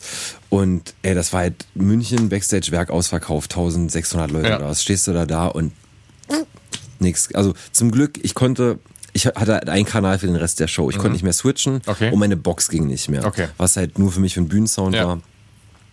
Aber das war halt trotzdem so fuck up, weißt du, dann hast Klar. du alles mit einem Sound gefahren. Denkst du so, es geht natürlich, aber Ja. ey, das, also, also der Tag war für mich gelaufen. Nein, also da muss man, finde ich, auch mal fairerweise sagen, klar, ähm, du willst das professionell irgendwie runterspielen. Nichtsdestotrotz, du musst dich selber wohlfühlen. Ich Absolut. weiß mal, der Dom hat mir mal eine Story erzählt, da haben die mit Born from Pain auf dem, er meint, war das Exit-Fest, ich weiß es nicht mehr, irgendwo was äh, in Osteuropa, auch gutes Festival. Und die haben eigentlich vorher gesagt, wie das immer so ist, so, weil die keine Amps mitnehmen, das, was die dann da haben. Und da stand wohl für ihn dann ein JCM 800, äh, 900, wo er schon eh so sagte, hm, bla, und dann waren aber alle, also alle Röhren waren platt so. Und du konntest das Ding nicht mehr aufreißen, der, war- du, du musst den clean gefühlt spielen. Ey, und da muss ich auch gestehen, so, du machst das dann irgendwie, aber das macht ja null Bock. Wirklich also, also, also null, so im Board from Pay mit einem clean, clean Marsch, ist Hammer. So, ne? Und dann ist einfach auch der, der Tag gelaufen. Ich hatte das auch mal gehabt bei irgendeiner Show von uns. Ich habe halt auch ein, wir machen dann so auch so Deftones-artige Mucke Mhm. und dann auch mit so Clean-Passagen manchmal, wie ich da gerade mal Wörter meint, mit so Keyboards, Sounds und Ja, so ja, mit äh, Strymon Ja, etc. pp. Und mir ist dann auch mal ein Board abgeraucht. Also Mhm. eigentlich eine mega Kleinigkeit. Einfach ein scheiß Patchkabel Ja. war platt. Ähm, aber ich suche ja jetzt nicht zwei Minuten den Fehler, sondern Nee. du merkst, es geht nicht Ja. und dann ziehst du dich raus, gehst in den Amp und Ja. fertig. Ich spiele da trotzdem weiter, aber die Passagen, wo ein Delay dann sein müsste, Ja, die hören sich natürlich scheiße, scheiße an. Genau. So, das, Und das war tatsächlich auch einer der Gründe, warum ich mich damals auch gegen analog entschieden habe, weil ähm, oder ich habe, für mich ist so, solange solange ich keinen Gitartech habe, der sich da um mein Zeug wirklich kümmern kann, werde ich mir kein analoges Rig bauen, Jo. weil da kann halt immer irgendein kleinen Scheiß, weißt du, bei einem All- Camper, ja. es ist relativ einfach, du hast eine Cut-Verbindung, die pr pr ziemlich safe ist, so. Ähm, aber da hast du genau diesen Bums nicht, okay, da ist ein Patchkabel oder das Netzteil oder irgendwas Ja. dazwischen. Ähm, da hatte ich, da hatte ich also aus Techie-Sicht immer so einen kleinen Horror, weißt Mhm. du. Ich dachte, klar, gut, ich bin ja da und kann das machen, aber für mich kann das dann, also Kann- kann, ich halt nicht machen, weißt Nee. Ja, und vor allen Dingen aber auch, aber am Ende ist es auch so, da habe ich mich mit Oliver Kaminski mal drüber unterhalten, ähm, den ich mal in einer Folge auch drin hatte, äh, der mit äh, Tech, der ist Tech von Parkway Drive zum Ah, ja. Beispiel und auch für, ich glaube, Accept, wenn mich nicht alles täuscht. und geil. der hatte auch mal eine Story erzählt, wo er meinte, dass äh, also da muss man Camper ja auch lassen. Ähm, ich finde es immer noch geil. Camper kommt einfach bei mir direkt um die Ecke aus Recklinghausen. Stimmt, ja, ja. ultra krass. Ja, ja, Eine weltweite krasse Marke einfach hier äh, Ja. made in Recklinghausen. Ja, geil. Ähm, naja, auf jeden Fall, wenn ihr das Ding halt abbraucht, die haben ja auch so ein, es ist ja so, dann wird da extern irgendwie drauf zugegriffen, wenn jetzt ein Softwarefehler ist. So, dann wird sie wahrscheinlich da irgendwie eingehackt, dann wird da eine neue Software draufgespielt, Ja. wird geupdatet und fertig so. Ne? Nichtsdestotrotz, wenn ein Hardware-Problem ist und du kein Spare dabei hast, dann kannst du das Ding einschicken. Was Ja. willst du da jetzt machen? So, Ja, ja, ne? Das, es geht nicht anders, Ja. weil da ist SMD, das ist ein Computer. Ja, so, ne? Und da muss, ich- muss ich gestehen, das fand ich, ähm, äh, ich hatte ja gerade Drew Foppy von den, also Tech aus den USA mal erwähnt und der hat mal bei sich auf seiner Instagram-Seite geschrieben, ey, du musst als Tech heutzutage mit je nachdem, welchen Künstler du zusammenarbeitest, musst du ein halber Computernerd auch sein. Wenn die Ja. einfach, wenn die alles digital mit haben, Ja. du musst das ja irgendwie bedienen können. So, ne? Und äh, ich meine zum Beispiel, weil ich halt nicht kann, ich kann kein Amp-Tagging. Also Mhm. ich krieg vielleicht einen Röhrenwechsel halt irgendwie hin. Ähm, aber selbst klar, wenn du jetzt dann Röhren mit hast, dann brauchst du eigentlich noch ein Gerät, um die irgendwie zumindest einzumessen, Ja, ja. dass das irgendwie funktioniert. Aber alles, was darüber hinausgeht, es ist halt Elektrotechnik. Voll, absolut. raus. So, Ja. ne? Und ähm, Speakertausch, kein Problem, easy. Ja. Auch Gitarrenelektronik, auch alles gar kein Ding. Aber Amp ist immer so, hm, ähm, allein das mal aufzumachen. Ich mache das oft mal im Shop, dass dann mal Kunde XY fragt, kannst du mir einen Speaker tauschen? Und ich sage dann immer zähneknirschend, okay, so, ne, kein Problem, mache ich dir, so, ne. Und weil dann ist dann, sagt dann der Kunde, ja, ist ja nur einfach hinten einmal aufmachen, ja, ja. Du musst aber ganz oft, um an den Speaker zu kommen, ich hatte letztens irgendwie so einen so einen, äh, Princeton-Nachbau gehabt. Ah, ja. Und da musstest du wirklich, also es ist auch kein Akt gewesen, aber trotzdem musst du einmal komplett oben den Amp, das ganze Chassis auseinandernehmen, weil du den Speaker sonst nicht rausnehmen konntest. Verstehst du? Also einmal quasi ne, Ding auseinanderschrauben. Oh, genau, und dann nimmst du das Ding einfach raus und siehst trotzdem so, ey, da ist auch nicht wenig Technik drin. Auch Mhm. wenn alles analog ist, aber trotzdem ist da viel, was man durchmessen müsste, wenn du nicht offensichtlich siehst, was gerade kaputt ist. Ja, ja, ne? klar. Und boah, das ist alles Ey, das ist auch so, nicht so einfach. nee, voll überhaupt nicht. Das, Du bist ein Stück weit natürlich auch ausgeliefert, so, ne? ja, Äh, klar, vor allem, alles ich mein, du hast ja dann auf Tour auch nicht alles an irgendwie, klar, du hast so, so, so einen Grundstock an Ersatzmaterial Klar. dabei, also Ja. je nach Produktionsgröße Ja. natürlich, aber ey, wenn ein Amp abbraucht und du hast selten während der Show Zeit, jetzt durchzumessen, zu gucken, was da Farbe Äh, wollte ich gerade sagen, Dann genau. wird der Spare-Amp rangeschlossen. Äh, genau, so. Und Chaka, weiter Ja. geht die Fahrt, so. Ähm, ja, das ist immer schon so ein, so ein Gamble in gewisser Art und Weise. Deswegen habe ich immer so gerne Drum-Tech-Jobs gemacht, weil, weißt du, das, das Schöne an elektroakustischen, äh, an, an akustisch-mechanischen Musikinstrumenten ist, du siehst den Fehler. Ja, wollte ich gerade sagen. Ja. Am Schlagzeug, wenn irgendwas kaputt ist, du siehst Ein es. sehr ehrliches Instrument, so, Ja. ne? Da, Absolut. Wenn irgendwas ist, dann siehst du es. Weil dann ist es entweder kaputt oder gebrochen, also gerissen, gebrochen Ja. oder sonst was. Ja, und alles, was Elektronik ist, das kann ja viel, also es kann ja wirklich in dem Augenblick auch erstmal viele Gründe manchmal auch Voll. haben. So, ne? Da und erstmal eine Fehleranalyse äh, zu machen. Natürlich so, ne? während der Show so. Und dann guckt dich der FOH an, Monitor guckt dich an, alle gucken dich an. Ja. Oder niemand weiß, was ist es jetzt gerade. Genau. Und dann weißt du, ich bin es nicht. Also das ist, Ja. das ist euer Ding so. Woran ne? hat das gelegen? genau, woher genau, fragt man sich immer, Fragt man sich immer, woran hat das gelegen hat. Boah, das ist auch, ey, mein meist äh, verwendeter Spruch einfach so, ne? ja, Man inzwischen ist das, oh, Leute fragen so hier, ja, woran hat das gelegen? Ja, die, die, das ist aber, das ist ein Fake, ne? Das ist, äh, ist nicht, Man munkelte, ob das eine Astra-Werbung war. Ja, stimmt, so. genau, das war's, genau. Ich weiß, Ist man- das bewiesen, dass das- Ich ziemlich sicher, weil der, weil das ist, glaube ich, auch so kein, das soll so Paul, St. Pauli-mäßig sein. Ja, ich Äh, dachte, ist aber, das glaube ist- ich, von Astra, glaube ich, selbst gewesen. Aha, okay, das wusste ich nicht. Aber ich finde es trotzdem lustig. Also, weil das ist sehr allumfassend auf jeden Fall. Richtig geil, ey. So, so. ist auch gut, wenn so Künstler von der Bühne kommen, so nach der Show und halt eine, weiß nicht, eine Hammer-Show gespielt haben. Du gehst so, ey, so, warte mal, was, was war denn da los? Also, wie, was? Ja. mich hat man, mich, äh, hat man damit auch schon echt so richtig aufs Korn genommen. Ich war so verunsichert im Moment, dachte ich mir so, scheiße, was habe ich denn falsch gemacht? So. Äh, richtig fies, so, ne? So. Super gemein, ey. Aber naja. Ja, aber schön, ist auf jeden Fall so von der Backline-Erfahrung immens, so, ne? Ja, also ich meine, das sp- spielt mir auf jeden Fall total ähm, oder hat mir sehr geholfen, auch Thema, also generell, ne, irgendwie ähm, Tour, Tour-wise halt, ähm, irgendwie da einfach so, so einen Standard zu erlangen und auch wie du mit auch mit Stresssituationen umgehst, weißt Ja. du, wenn ich jetzt weiß, so bei mir, wenn irgendwas, keine Ahnung, mir raucht irgendwas ab oder mir reißt die Seite, Früher hätte ich mich komplett irre gemacht, wäre durchgedreht. Ja. Und jetzt sagst du, ja, mein Gott, jetzt machst du es halt so, handelst hier, dies, das, fertig. Und Es, Ähm, es passiert. Aber ich, also, trotzdem muss ich auch gestehen, man, man, es geht ja trotzdem nicht spurlos an einem vorbei, es fuchst einen immer so ein bisschen, wenn manche Sachen passieren. klar, das ist ja auch absolut. normal. Ist, äh, Absolut, ey. Ich habe also ich habe Glück zum Beispiel, mir reißen super, super selten Seiten auf der Bühne. Obwohl ich einen sehr heftigen Anschlag habe, irgendwie. Ähm, ich glaube, ich kann sagen, in den letzten drei Jahren sind mir auf der Bühne ich, drei Seiten oder so gerissen. Das ist echt eine sehr gute, das bei mir auch, also sehr gute Bilanz voll. eigentlich. Äh, Muss man wirklich sagen, ja, Ja. total. Ähm, da vielen Dank an Ernie Boy an dieser Stelle. Obwohl ich habe letztens das für äh, in Essen mal letztens das Crowdsalat Festival, so ein klein, also ein Metal Festival Mhm. und da waren da ähm, viele Kunden von mir, äh, die noch ihre Gitarre haben fertig gemacht, äh, denen ich noch die Gitarre fertig gemacht habe, weil die da gespielt haben.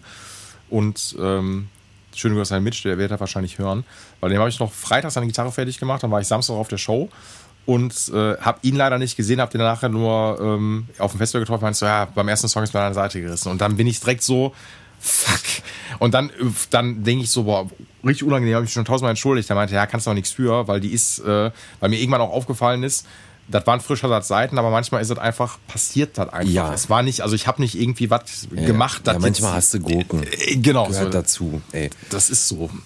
Ja, äh, auf jeden Fall. Also ich habe auch manchmal bei Künstlern so, so ein, äh, wenn, wenn, wenn du eine scheiß Charge hattest Mhm. an Seiten, also ich habe manchmal auch schon so von anderen Marken so endorsed Seiten oder so, ich gesagt, ich habe ich hab die zurückgeschickt. Sag, Leute, ihr habt hier richtige Scheiße geschickt. Voll. Sieh zu, morgen Ja. in Köln im Palladium und zwar 20 Stück so ist. Äh, Ja, es geht nicht anders so. Ja, ne? klar, weil wenn du auf Produktion bist und halt merkst, ey, das Material, was du da brauchst, das ist halt für einen Kanal. Ja, und ich meine, wir reden ja, das ist ja wirklich, ähm, Seiten sind Verschleiß Ja. und die müssen aber dann trotzdem immer nicht funktionieren. So, Ja, ne? voll, klar. klar, kannst immer mal Pech haben. Ich hat, wir hatten das mal, glaube ich, mit, ich meine, das war DR-Seiten oder ich, ich sage immer DR, ich glaube, die heißen Dr. Strings sogar. Ne? Mhm. Ich weiß also, ich sage immer DR. Okay. Und die sind immer so verpackt oder waren die früher immer zwei Pärchen zusammengepackt Ah, ja. so und dann immer in so einfach immer, immer in so einer Papiertüte Mhm. und dann hast du die manchmal wirklich rausgezogen und dann waren die schon angerostet. Uh. So. Jo. Krass, Und das ist okay. natürlich nicht so geil. Nee, ne? das ist scheiße. Das darf nicht sein. Nee, das ist auch irgendwie, also keine Ahnung, bei sowas habe ich mich auch echt immer so auf die etablierten Marken verlassen. Also Ja. früher Dadario oder Diadario oder Ja, wie auch immer. ich sag aber der Dario oder Da- der Pro sagt Dadagio. Immer- Dadagio. Dadagio. Ja, Adagio. ja, und die Maurizio. Genau. ähm, genau, äh, die habe ich früher gespielt und dann bin ich aber irgendwie auf, ich war früher kein Ernie Ball Typ, aber dann wärst du dann auf Ernie Ball. Aber es gab immer nur diese, diese beiden Seitenmarken Ja. so für mich. Ganz früher habe ich Fender-Seiten gespielt Eieiei. und Eieiei. dann habe ich äh, danach, nach der Fender gab es noch eine Dean Markley-Phase für mich. Jo, stimmt. Ja. Ähm, und dann bin ich Dean Markley, dann kam ich auf da, da, die, der, Der Dario. Dada, ist auch da, mal. da, da, genau. Ähm, und dann Ernie Ball. Und ich bin echt super happy. Also, Ah, Es sind ja auch die, also ey, etabliert, also ich glaube, am Ende macht sich der Markt immer so ein bisschen zwischen Dadario, ähm, wie heißt das, Ernie Ball und klar, wenn er beschichtet haben möchte, ist es halt Elixier. Ja. ne? Das ist so, ja. Das ist immer so das Ding. Ja, ist Geschmackssache. Das ist genau wie mit einem anderen, was ich auch vorhin sagte, Plex, ne? Ey, was, was, also was ich da teilweise, ich selber gerade so eine, für eine Wissenschaft mit mir austrage. Ist das so? Ja. Wo bist du denn gerade? Wo bist du denn plecktechnisch? Auf welcher, auf welchem Pfad wanderst du? Ich wandere auf äh, diversen. Also ich habe früher ganz, ganz lange habe ich ähm, die kleinen Jazz 3 Plektren gespielt. Ich kenne so viele, die spielen, ne? Ich habe hab damit, also einmal ausprobiert, gesagt, Ja, ja. so ein Dreck. super lang. Äh, die kleinen roten habe ich immer Mhm. Ja, gespielt. genau. Und ähm, irgendwann habe ich dann die XLer davon gespielt. Dann bin ich irgendwann auf weichere Plektren Mhm. gegangen. Und eigentlich jetzt so in, also das hängt bei mir auch ganz krass davon ab, was ich mache, mit welcher Gitarre ich Mhm. spiele. Also es ist wirklich so, ich spiele teilweise unterschiedliche Gitarren mit unterschiedlichen Plektren, Mhm. weil ich die dann irgendwie klar für einen anderen Einsatzbereich Ja. anders anschlage, Ja. dementsprechend, also spätestens irgendwie seitdem ich mich halt mit dem Thema Recording halt irgendwie ähm, angefangen habe, einfach intensiv auseinanderzusetzen, äh, einfach immense Unterschiede hörst, welches Plektrum du verwendest. Ähm, und was, dass das halt total maßgeblich ist, äh, wie das den Sound beeinflusst. Ich habe ähm, momentan spiele ich hauptsächlich, das sind quasi Jazz 3 XL, aber quasi in einer, in einer Tortex. Mhm. Ja, wollte ich gerade sagen, genau. Ja. Mhm. Ähm, in einer 115er Stärke. Also, Also ganz schöne Brecher. knackig, ja. Mhm. Ja. Ähm, dann die Alternative dazu sind 07, also die gleichen Plektren in 073. Mhm. Das ist diese Tan Dunlop Tor Tortex Flex Serie. Die sind so ein bisschen flexibler. Mhm. Ja. Die benutze ich teilweise auch für Akustikgitarre oder wirklich 066er. Okay. Also, oder die typischen Tortex, die orangenen. Mhm. Ähm, das mache ich total, ähm, das sind so meine drei Standards Mhm. irgendwie. Und zwischen den dreien wechsle ich hin und her. Wenn ich Bass spiele, also oder Bass aufnehme, äh, dann ist es meistens nochmal, dann sind es die gelben, also 073er, 076, Mhm. Ja. 073 glaube ich. Ähm, und zwischen denen wandle ich so hin und her. Es ist halt echt so, wirklich immer je nach Band die Frage. So bei ZSK habe ich, also ne, man denkt so, ach, Punkband, easy peasy. Aber da ist schon, also ich habe teilweise Passagen, wo ich echt so bei 220 BPM wirklich so Thrash Metal ähm, äh, abgestopptes Geballer da runterhämmern muss. Und da brauche ich einfach ein sehr starres Pleck für meinen persönlichen Spielstil, äh, wo ich das halt irgendwie möglichst sauber und akkurater in Sechzehnteln runterhämmern kann. Ja. Ähm, und das kann ich mit einem weichen Pleck nicht zum Beispiel. Nee, da ist zu viel, das, nee, das, nee. das verliert sich. Da, da, da, ist der Tag auch nicht richtig da. ja, genau, solche genau. Sachen. Und ich bin aber immer wieder so am Probieren und eben, also eigentlich gerade in diesem, in diesem Kontext Seitenstärke versus Pleckstärke, weil das halt unmittelbar miteinander zusammenhängt. Ne? Ja. Hast du zu dünne, äh, hast du zu dicke Plex für dünn, zu dünne Seiten, dann äh, passiert äh, dieses Über, Überspannen sozusagen. Du kriegst diese hässlichen Flacker-Sounds. Andersrum, wenn du zu dünne Plektren mit zu dicken Seiten spielst, klingt zwar schön, ähm, der Ton ist zwar sehr schön da, du hast aber kaum Attack. Ja. Und ähm, ja, das ist irgendwie so in letzter Zeit so ein, so ein Grad bei mir, wo ich echt so ein bisschen am Hin und Her probieren bin und immer wieder so, ach komm, probierst mal äh, die Sätze aus Ja. oder das. Und ähm, auch wenn ich bei Ernieball bestelle, bestelle ich immer, weiß nicht, bes- bestimmt vier, fünf verschiedene Sätze. Ja. Also weil ich einfach so vier, fünf verschiedene Stärken irgendwie spiele. ja- Oh, je nach Gitarre, also ne, dann halt auch die Frage, ist es eine Fender-Mensur, ist es eine Gibson-Mensur? Also weil ich da definitiv immer andere Seiten dann ähm, Mhm. Ja, voll, also klar, wenn auf 1046 auf einer Stratus auf einer Paula was anderes. Ganz so, ne? Ist genau. einfach vom Feeling Eben. so, ne? und dann Und da kann ich aber auch verstehen, man sagt ja dann, äh, da verstehe ich auch den Zwischenschritt auch ganz gerne. Also Ja. ich bin sonst, ich gehöre auch zu denen, die sagen, ah, diese Zwischenschritte kommen, ähm, spiel doch einfach. Ja. Nichtsdestotrotz stimmt das schon, wenn du jetzt auf der Strat einen 1046er hast, äh, dann ist der 1046er auf einer Gibson so ein bisschen zu wenig. Ja. Wenn er aber jetzt den größeren Step irgendwie 1149 sowas nimmst, Ja, das ist das viel zu viel. Ja, genau, da fängst du mit so. zehn Halbern ja, an. Ja, und so ein aber da, da macht das durchaus Ja, Sinn. ja, absolut. Und ich meine, oder gerade wenn du zum Beispiel einen Halbton tiefer spielst oder sowas, ne? Und Mhm. dann sagst du, ja, okay, das ist dann auch so ein Zwischenschritt so. Nee, Ich habe es früher so gemacht, halb und tiefer habe ich einen 11 auf 49 dann genommen. Ähm, Ah, ja. Um dann so ein bisschen diesen 1046er äh, Flair zu haben, ist er aber auch nicht so richtig, weil es, es Mhm. Genau, stimmt die Balance so ist wieder ein bisschen anders Genau. und so weiter. Die Zuglast irgendwie das. voll.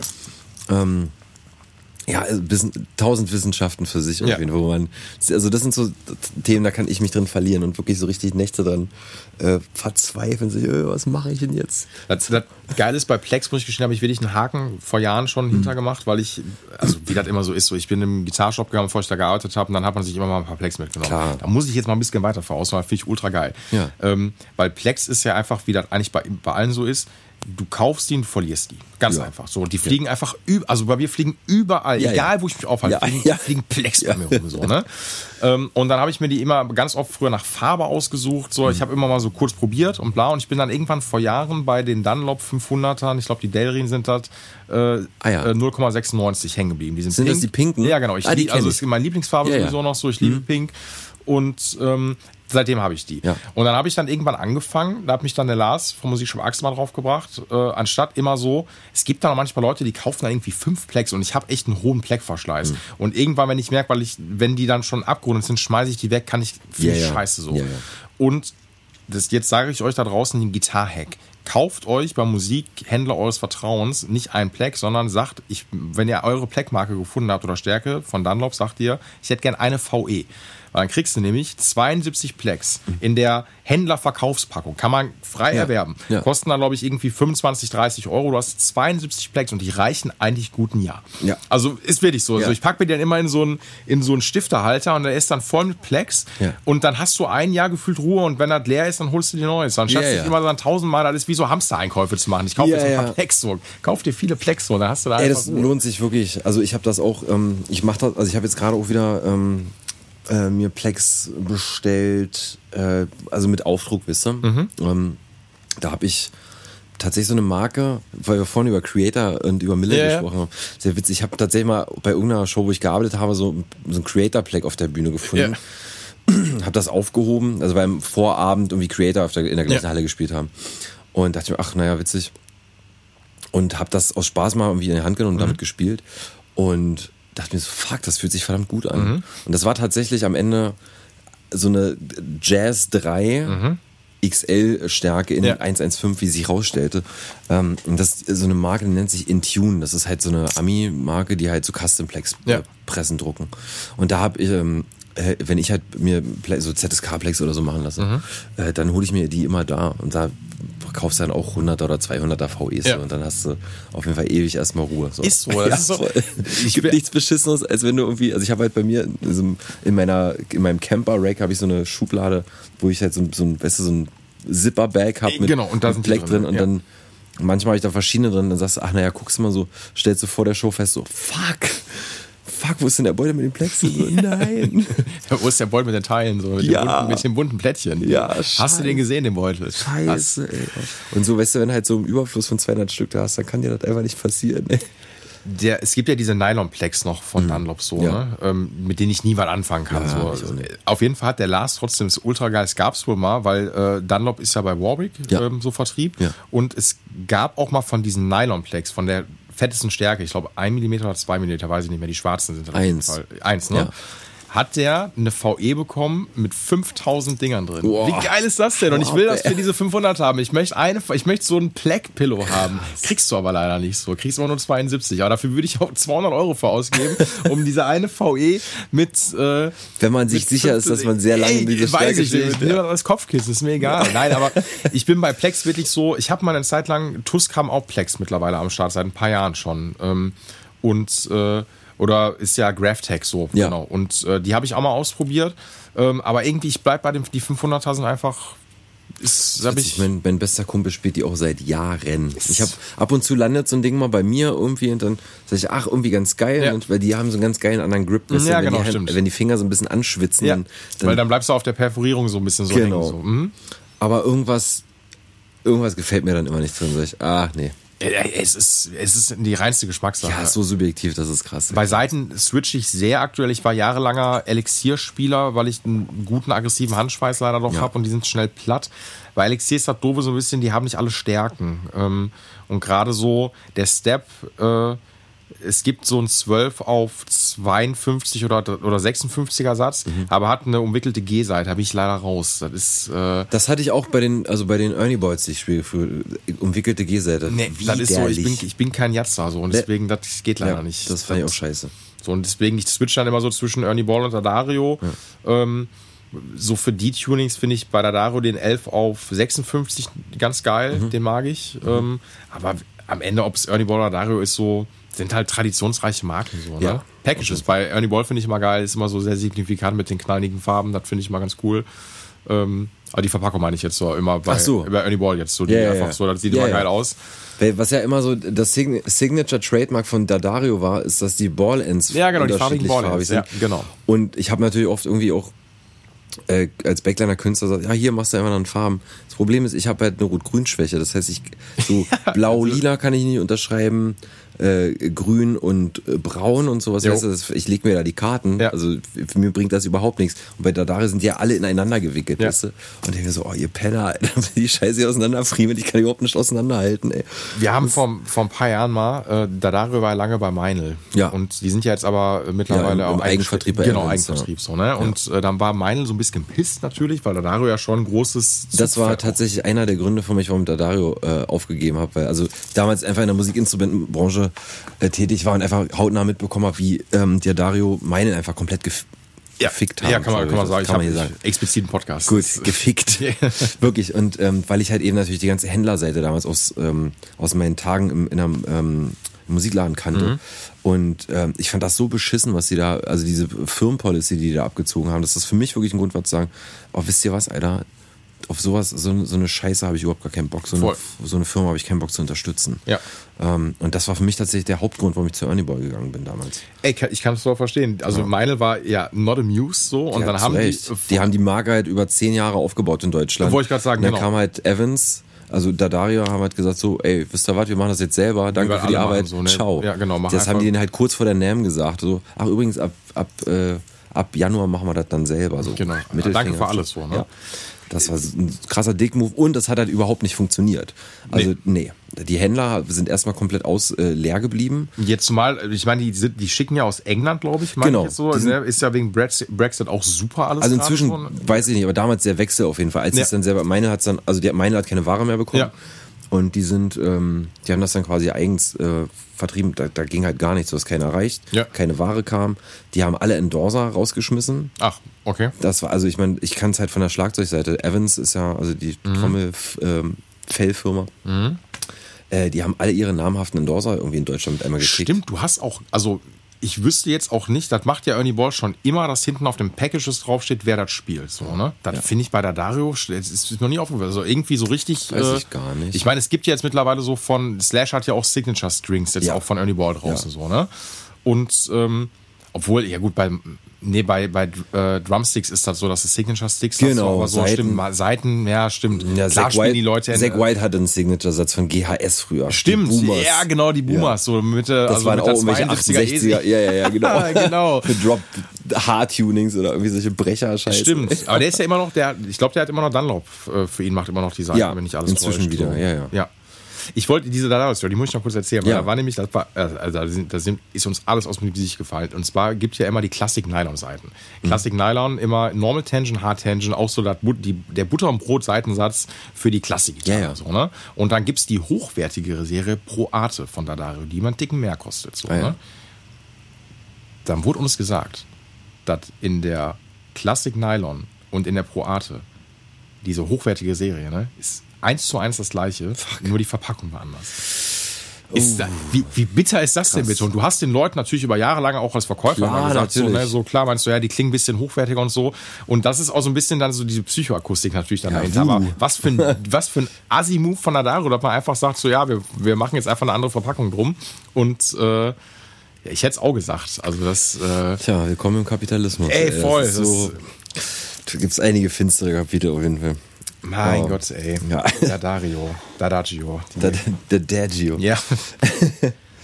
Ähm, ich wollte vorhin noch irgendwas erzählen. Wo waren wir denn? Äh, wegen, du hast gerade, wolltest noch was wegen, wir waren gerade nochmal bei, bei Drumfällen. Nee, vorher, Nee, vorher, vorher noch. noch. Pause, glaube ich. noch. Ach, siehst du, über Bariton. Äh, Baritongitarren, stimmt, genau, Das ja. ist nämlich ein super, äh, ähm, für mich spannendes Thema, über das ich total gerne rede, weil ich irgendwann so eine Faszination entdeckt habe. Wie gesagt, Thrice, die Band, Mhm. ähm, sehr großer Fan, Dustin Kensrue. Äh, für mich ein total, äh, weiß nicht, inspirierender Musiker. Ja. Und ich fand diese Soundästhetik total geil mit diesen dengeligen Classic ähm, Tones, Mhm. irgendwie halt so Heavy Riffs zu schreiben, teilweise auf, keine Ahnung, Drop A Ja, runtergestimmt. voll so. tief, ja. Und ich dachte mir so, fuck man, ich will sowas auch Mhm. haben. Hab halt so klar geguckt bei Ebay und sowas. Und irgendwie war da mal nichts, was ich so richtig geil fand. Und da habe ich gesagt, ey komm, ich baue mir das aus Einzelteilen Mhm. zusammen, habe ich ja erzählt. Ähm, hab mir aus Göldo Parts halt irgendwie so eine, so eine Tele da zusammengeschustert. Ähm, am Ende Seymour Duncan Quarter Pounder Pickups reingemacht, die mir inzwischen zu heiß sind auf jeden Fall. Aber ich finde das ähm, äh, total geil und spannend so. Also ich habe so, so ein Fable für so Frankensteinerei. Ja. Also gerade natürlich mit Fender-Style-Gitarren und Ja. du kannst ja easy, ach komm mal, einen anderen Hals ran oder Ja, halt stimmt, auch mal einen Stratthals an eine Tele ran. Ja. Andersrum geht ja nicht. Ähm, das äh, so rumzuprobieren. Und wir, also ich, ich erwähne immer meinen besten Kumpel, ich, wir seit 26 Jahren unterhalten wir uns genau über so jeden Tag über solche Sachen. Und dann, ey, wir sollten eigentlich mal und komm noch mal, der hat halt inzwischen bei sich im Keller so eine Werkstatt. Und teilweise verbringen wir da ganze Abende und was machen irgendwelche Sachen. was ist denn, wenn wir jetzt das mal probieren und haben wir hier und und teilweise, äh, wir haben neulich mal darüber gelacht, wie wir unsere, unsere allerersten Gitarren waren natürlich alles irgendwie so günstige Strat-Kopien. Wie ja fast jeder irgendwie mit einer Strat-Kopie Ja. gestartet ist. Ey, verschandelt haben, was wir damit angestellt haben. Ich habe ich habe meine, ich habe eine, so eine geile Fiesta-rote Squire Strat. Das war meine allererste Gitarre, Ja. also allererste E-Gitarre. Ich habe die irgendwann, mich die Farbe genervt hat, bei irgendeinem, bei Bekannten von meiner, von meinen Eltern, bei irgendeinem Autolackierer irgendwie in Silber umlackieren lassen. Geil. Ein anderer Freund von uns hat sich eine Gibson SG mit einer Sprühdose lackiert. Schön, das ist auch, auch so. Ey, weißt du, Sachen, Ja, ja. wo wir denken so, Alter, wie konntest du nur? Völlige Katastrophe. Ähm, dann ähm, hatten wir, was war denn das? Ach genau, mein bester Kumpel hat sich die ähm, Strat mit pinkem Plüsch beklebt. Also den, Geil. den Das- Korpus. So sieht topmäßig so fast schon. Ja. ja mhm. Und dann ähm, das Schlagbrett mit Riffelblechfolie Okay, ja. und ein ja. EMG rein. Okay. Geil. Ey, das war also eine Perversion, das, das ahnst du nicht. Heute, ich habe meine, also meine erste Gitarre ich in Einzelteilen halt noch. Wir sind gerade tatsächlich dabei, weil mir das so im Herz blutet, weil ich sage, Mann, die muss doch, ich muss da was draus machen. Und, äh, wir sind gerade dabei, die wieder äh, fit zu machen. Ich habe tatsächlich gesagt, ich habe Bock noch auf so eine Metal-Axt, weil sowas habe ich nicht so richtig. Ähm, und habe noch einen äh, Satz äh, EMGs, also 81, 85 rumfliegen gehabt. Habe ich gesagt, ey komm, wir machen mir hier so eine, so eine Slipknot Jim Root Style Ja. Äh, draus. Und ähm, genau, das machen wir gerade. Und ich überlege aber tatsächlich, ob ich die noch von dem Silber wieder irgendwie zurücklackieren lasse in dieses so ein Fiesta Red Trim mit weißen äh, Pickguards. Aber das sind so Sachen, die machen mir tierisch Spaß. Weißt du, so irgendwie rumdoktern und gucken und ach, mach mal hier mal ran und so, so, so Mods, die man halt irgendwie selber machen Ja. kann, weißt du? Ähm, da habe ich irgendwie so einen Spaß dran. Könnte, ich, könnte ich Stunden mit verbringen bei irgendwelchen Recherchen und so, ah, na, wenn man hier und da, keine Ahnung. Ja, und vor allen Dingen aber auch so, das sind ja auch so Jugendsünden, wenn man seine Gitarre Ja. so, gerade die erste, ich meine, meine erste, das war eine ähm, RPSG, äh, die liegt immer noch äh, in dem Shop, wo ich gearbeitet habe, irgendwo im Regal komplett auseinandergeschraubt, wo ich mal Bünde abgerichtet habe, mal Bünde rausgeholt habe und gucken, wie das irgendwie geht. Ja. Und die fristet da auch ein Dasein, äh, dass die sich denken, ey, bitte erlöse mich doch endlich, Ja. äh, ich kann nicht mehr. ähm, aber es ist halt irgendwie, macht man das ja so. Ne? Ja. Und manchmal sind so diese Pimp-Geschichten so, ich habe zum Beispiel, Boah, Alter, da kam ein Typ rein, ähm, das war glaube ich auch so ein Ding, der hat mir seine Yamaha ERG äh, mitgebracht, Pacifica-Style Mhm. so und, ähm, nee, nee, Pacifica ERG so und Die 112er. Nee, die, waren noch nicht bei irgendwas ganz anderes. Ach also so, ein ganz, okay. ganz komisches Moped. Ja, ja. Äh, Und die waren, die, da waren überall noch alte Sticker drauf, so, ne? Boah, der wollte die alle runterhaben. Ey, es gibt nichts Undankbares, als die runterzuholen. Mm. Ja. Und da bin ich dann wirklich schmerzt, weil ich den Nagellackentferner und fahre damit dann so oft drüber, damit du das so ein bisschen weich bekommst und dann poliere ich die Decke halt nochmal neu auf, damit du diese Schlieren so da rausbekommst. So, ne? Aber es geht sonst nicht anders. Es ist, es ist ja schrecklich. Und das war, glaube ich, auch so eine Jugendsünde, wo er sagt, er will die einigermaßen wieder so, dass die so aussieht wie vorher. Klar. Ähm, ja, aber Passiert, ey. Voll. Re- die Rebellion der Jugend. Genau. Die, die, ähm, die Möglichkeit, sich auszudrücken. Genau. Und seiner Wut freien, freien aber äh, es, es gibt ja auch Gitarren, wo dann auch richtig cool, also bei also ikonische Gitarren. Sehen wir zum Beispiel, es gibt ja, Zack Wild hat ja diese The Rebel, ähm, wo der Mit so den Kronkorken. Genau, Ja, ja, ist, ja. oh, ich meine, es ist ein Custom immer noch so, ne? Und Ja, die ist klar. natürlich ultra krass. Ja. Oder wenn du dir von Tom Morello halt irgendwie ähm, seine Hamer mit Arm the Hopeless oder sowas anguckst, oder die Paula, die angefangen hat zu brennen und so, da ist schon, ähm, das, ist schon klar, ganz geil. super unique auf jeden Ja. Fall. Und sowas hat mich auch immer interessiert, also oder sowas fand ich immer, ähm, da, ja, da hatte ich immer so Inspiration irgendwie von gesammelt, so Klampfen, die nicht von der Stange sind. Jetzt gar nicht Custom-Shop-Dinger, Mhm. Ja. sondern Dinge, die irgendwie passiert sind. Ja. Mhm. So, ne? Also wie zum Beispiel meine Paula, die ich irgendwie per Hand da einfach runtergeschliffen Ja. habe. Die Rückseite, die Seiten sind noch weiß, auch wenn ich auf der Rückseite mal einmal mit einem Dreieckschleifer ran bin, um zu gucken, was da passiert. Mhm. Ja. Da hast du so ein, so siehst du halt so ein Stück Mahagoni einfach rausragen. Ja. Ähm, und einen Sticker habe ich mir erhalten tatsächlich von der Klampe, der, mein Kumpel, der, dem ich das abgekauft hatte, der hat noch so ein so rund gebogen Punk stand da drauf. Und das habe ich bei mir unterm Toggle einfach aufgeklebt. Und der, das bleibt da dran einfach. Ja, weißt du? und ich mag so unique Gitarren einfach. Ähm, also wo du hinguckst und sagst, okay, das ist was Besonderes. Oder die erkennst du. Ja, Oder, Stevie, Ray, Stevie Rays Number One ist Ja, auch diese Number One ja, geworden, weil die auch oh. diese Story einfach auch mitgemacht hat. Ja. Ne? Weil die auch wahrscheinlich, oder hier die äh, von Philip Says, ähm, ich glaube Mother nennt er die, das ist auch irgendeine eine 60s Strat. Kennst du Philip Says? nee, sagt mir nichts. So ein, so ein Austra Kanadier oder Australier, weiß ich nicht. Mhm. Eins von beiden. Ähm, Blues-Gitarrist, singt abartig, spielt geil Blues-Gitarre, also wirklich mit so Kron ist dabei. Mhm. Ähm, und der hat halt eine, wo du wirklich, also die ist so ausgehöhlt, dass du eigentlich unter das Pickguard schon gucken kannst, Oh. weil der so viel Holz schon weggespielt hat. Krass. Und der nennt, ist halt seine Main-Gitarre Ja. und ähm, das ist halt so Natural Relic, mehr geht gar nicht mehr. Und das ist natürlich alles irgendwie geil. So, Mhm. Ja. ne? Wenn, weil das Ey, ist die. Story zu der Gi- Gitarre halt dann immer. Ne? Das ist schon, Absolut. Das sind auch, also so, einer meiner größten Gitarrenhelden ist John Frusciante von Jo. Mhm. Red Hot Chili Peppers. So, und das ist halt, so wenn der seine 62er Strat, Mhm. die halt oben über dem Pickard diesen, diesen vertikalen ähm, Holzabschnitt, Abgriff hat, so, die siehst du und das erkennst du, dass es seine Gitarre ist, Ja. weißt du? Oder der hat noch so eine, ähm, Tele, ich weiß nicht, welches Baujahr die ist. Auch halt hinten mit dem ähm, Ashtray quasi. Ja, genau. Mhm. Ähm, und das ist, du siehst so, und das, das, da, da, da wird mir anders bei, Ja. weißt du? Und sowas finde ich immer total geil, wenn du, äh, wenn, wenn du der Gitarre so eine, so einen Charakter und so eine Seele irgendwie ansiehst. Genau. Weil da- das sind halt immer diese, diese Hauptinstrumente Ja. und da ist immer diese Story dann dahinter. So, Ja. ne? Und das sind natürlich alles so, ja, so Musiker oder Musikerinnen, die du immer nur mit diesem Instrument eigentlich Ja. gesehen hast. So, ne? Weil bei Slash ist das wahrscheinlich ein bisschen anders. Der hat ein riesen Arsenal an Les Pauls, äh, wo ich selber nicht mehr durchsteige. So, ne? Ja. Ähm, Wobei das Interessante ja zum Beispiel ist, dass äh, der Leg also se- seine Karriere als, keine Ahnung, der bekannteste Les Paul-Spieler der Welt wahrscheinlich, ja, äh, damit gestartet ist, dass er auf Appetite for Destruction keine Gibson gespielt hat.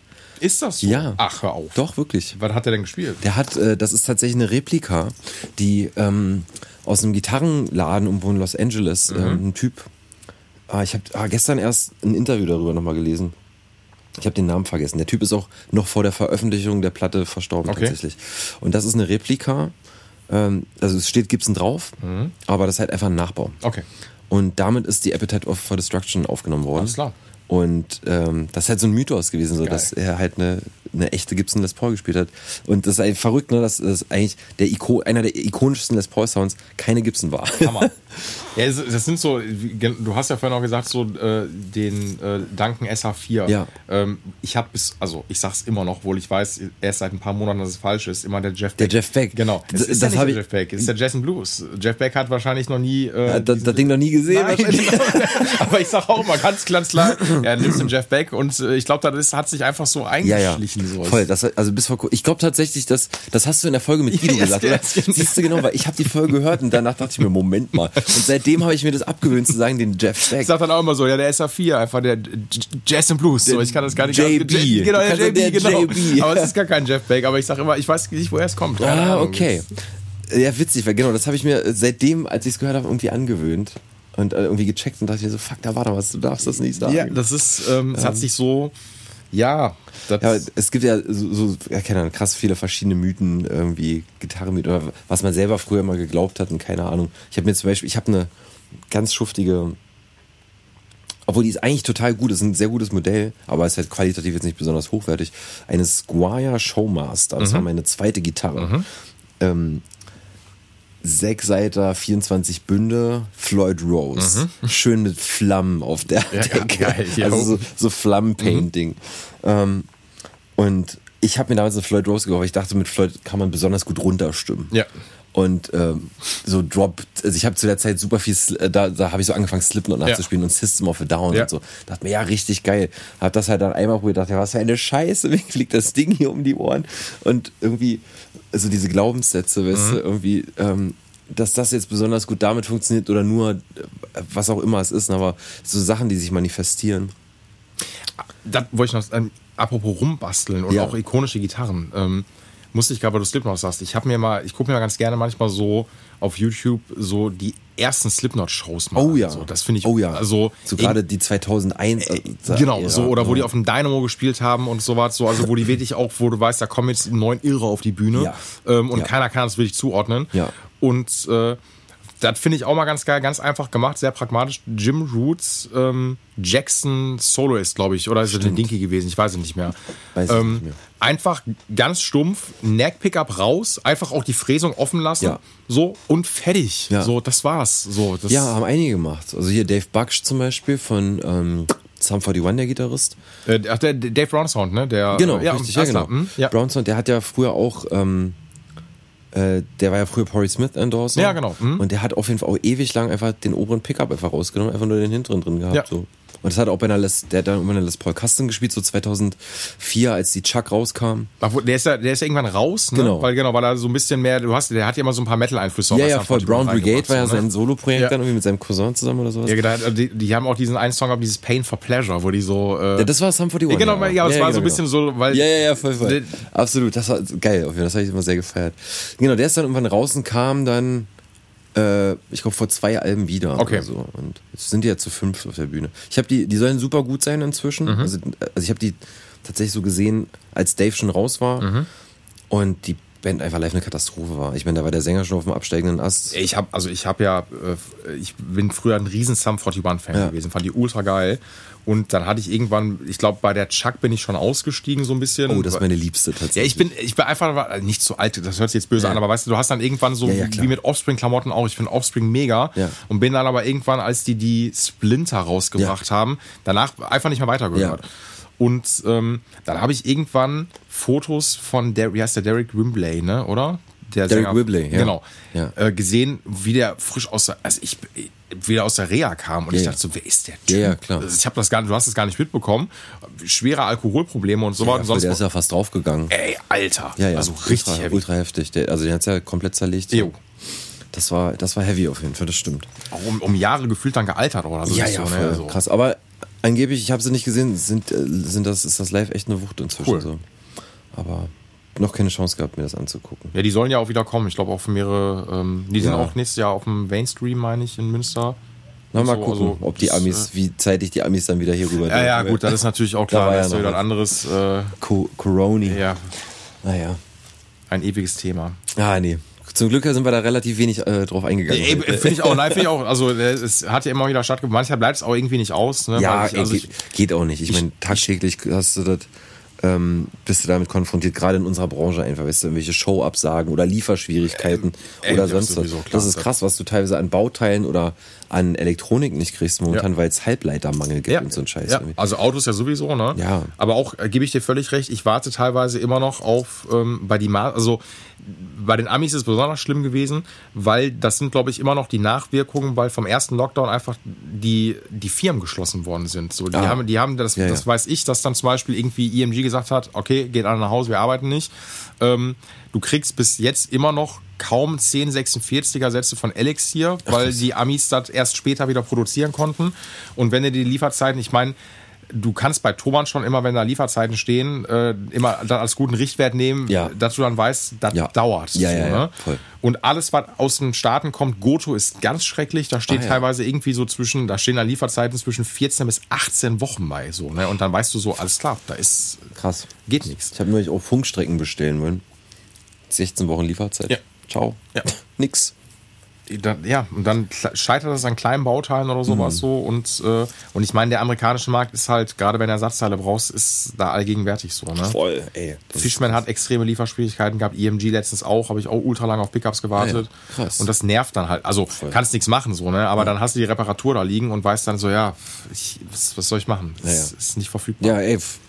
Klar, für einen Endverbraucher scheiße am Ende, aber ey, was willst du machen? Hör, Äh, genau. Das und ist gerade einfach Nichtsdestotrotz ist es ja immer so ein bisschen, wenn man sich mit Musikern unterhält, immer so ein bisschen, das ist meine Abschlussfrage, Mhm. ähm, weil wir nähern uns, glaube ich, auch den guten zwei Stunden, glaube ich, gerade, würde ich schon fast Ja, sagen. haben wir schon geknackt. Haben wir schon geknackt, ja, Ja. schau mal, so, ist so, ja, sehr gut, ja, freut mich. Und das ist dann natürlich dann immer so, wieso die Aussichten jetzt natürlich dann, also wir haben uns natürlich schon vor darüber unterhalten, aber was steht jetzt demnächst so an, äh, wenn Mhm. Bei man das mir- überhaupt sagen kann? Ja, ähm, ähm, also das nächste, was bei mir ansteht, sind tatsächlich ZSK-Shows ab Anfang Dezember, meine ich, ab dem 10. glaube ich. Ich weiß ja nicht, wann du die Folge ausstrahlst. Äh, jetzt Donnerstag kommt die. Ach so, ja, genau, ich so war, also, ja, weil ich Ah, habe ja, jetzt okay. äh, zwei Wochen oder drei Pause gehabt, deswegen. Ah, alles klar. Die Na gut, kommt also- direkt nach meinem Geburtstag raus, Freunde. Also Ah ja, wann Montag? Geburtstag. So, Ah ja, okay. genau. Und deswegen, wenn er das hört, freue ich mich natürlich noch über nachträgliche Geburtstags. Oh ja, unbedingt. Bitte dem äh, Paul ganz liebe. Glückwünsche raushauen. ähm, genau, ab dem, ich meine, 10. Ähm, Dezember Mhm. spiele ich mit ZSK. Und witzigerweise deine Cousine im Vorprogramm, da freue ich Ja, mich okay. natürlich. Ich, muss, ich, muss, ich war jetzt kurz irritiert. So, meine Cousine. Das Nee, ist, nee, äh, nee, witzig. nee, nee, die Double- Band. Double Duty. nee, mache ich nicht. Nee, nee. Ja, okay. Also ich bin, ich bin bei deiner Cousine ja nur quasi äh, der Sub sozusagen Ah, okay. für Mhm. äh, Robert Kerner, über den wir vorhin kurz Ja. sprachen. Der meiste Gitarrist Deutschlands, Ah, okay, okay. wie ich Ja, es ja, dann ja. sage. Ähm, schönen Gruß an Robster an dieser Stelle. Ähm, äh, und äh, deswegen, der spielt ganz regulär. Ich äh, mache Okay. Mhm. ZSK. Genau das. Ähm, ich ja, mal gucken. Also ich habe so ein paar äh, ähm, Corona-bedingte Absagen natürlich jetzt auch irgendwie für den Herbst, die langsam reinflattern. Das heißt, mal gucken, wie das so wird. Ich werde äh, das wunderschöne Studio, in dem wir uns hier gerade befinden, Mhm. ähm, Was weiter. ich, sehr gemütlich. Also ich habe hier so eine richtige, mir kommt das gerade vor wie so ein Sonntags-Kaffeetalk. Ah ja, geil. Ein bisschen auf der Couch gerade versackt. Ja, so, ja, die, die, da kann man auch sehr gut drauf Ja. versacken. Nee, aber ich werde meinen Kopf hier reinstürzen. Hier gibt's noch viel zu tun. Ja. Ähm, also an sich irgendwie. Äh, und ich habe halt einfach super viel Output. Ich merke das so äh, einfach für mich auch zyklusmäßig, äh, also Jahreszyklus, dass äh, so die Zeit November, Dezember für mich die outputreichste Zeit ist, so was kreatives Schaffen angeht. Das Mhm. Ja. heißt, ich werde die nächsten Wochen einfach super viel Zeit hier verbringen und ähm, Demos schrauben und ähm, Songs schreiben. Okay. Deswegen, äh, genau, das, äh, das steht bei mir so an. Ansonsten äh, lasse ich mich überraschen. Die Branche ist ja immer für Spontanität und äh, Kurzfristigkeiten zu haben. Ja, aktuell natürlich, ja klar, aktuell denn je so, ne? Positiv, also in beide Richtungen. Ne? Es kann viel passieren, es kann auch sehr viel nicht passieren.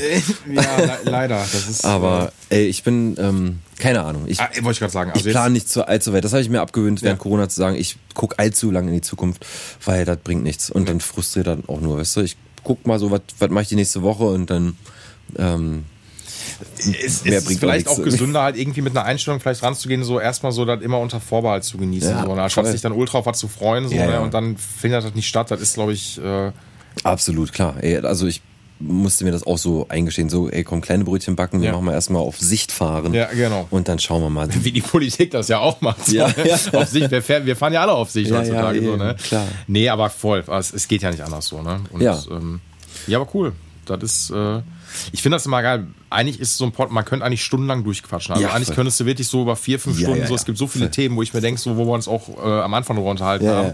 Äh, und dann hat man immer so ein, klar, so ein Potpourri, so, so eine Momentaufnahme im Podcast. Ähm, aber ich finde halt immer geil, wenn man so ein Gefühl hat. Ich habe bis jetzt noch keine Person im Podcast gehabt, so, wo man halt das Gefühl hatte, so, irgendwie ist das jetzt so schleppend. Sondern Ja. man hat, also, Ja, man hat, ey, das ist ja einfach so ein umfangreiches Thema. Ja. Ey, was wahrscheinlich total spannend wäre, mal so ein, so ein Roundtable zu machen, mit ein paar Leuten.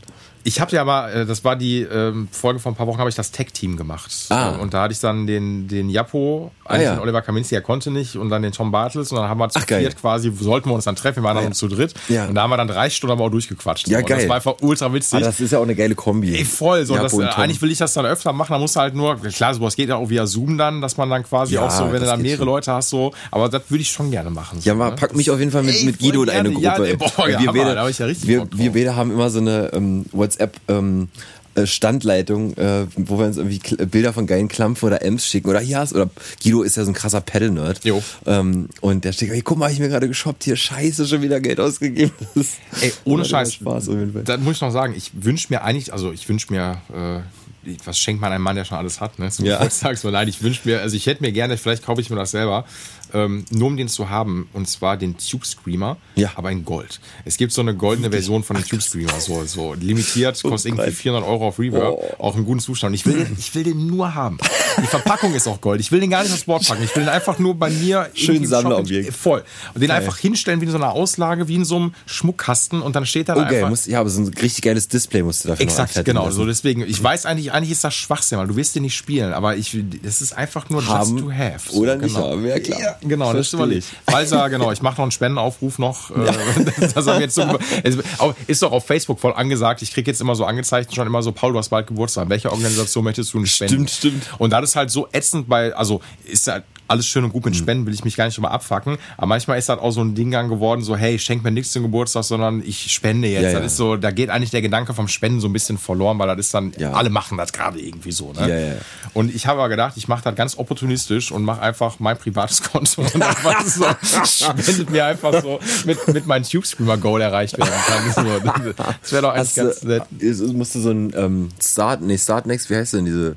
So GoFundMe, oder? Ja, Oder- ja, ja, ja, genau, genau. Ja, genau, so, GoFundMe ist- für meine, für meine Träume, die ich mir noch erfüllen möchte. Unterstützt mich da mal, Leute. Okay, Leute, ihr habt's gehört. Ran an die Buletten. Genau.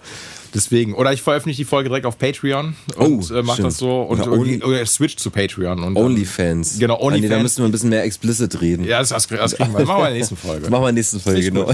Ey, ist richtig geil, Ja, vielen dass Dank. du mich eingeladen hast. Ja, vielen, Ähm, da, du, ja, so, du hast mich eingeladen, genau, und ich wiederum hab mich ich dich zu mir eingeladen. nee, äh, vielen Dank, es hat sehr viel Spaß gemacht. Fand ich auch richtig cool. Und ähm, ja, wir hören uns, was haben wir, Donnerstag ist der 18. Genau, glaube ich. Ja. Ja, Donnerstag ist der 18. Ja. Genau, 18. November. Ähm, dann weiß ich gar nicht, wann wir uns wieder hören. Vielleicht in ein Wochen, in zwei Wochen. Es kommen noch ein paar Leute dieses Jahr, wenn ich Termine mit denen finde. äh, ansonsten habt eine schöne Woche, viel Spaß mit der Folge und bis bald. Macht's gut. Ciao. Tschüssi, ahoi. Dieser Gitarcast wurde dir präsentiert von Paul's Repair Shop. Better call Paul, weil du deine Gitarre liebst.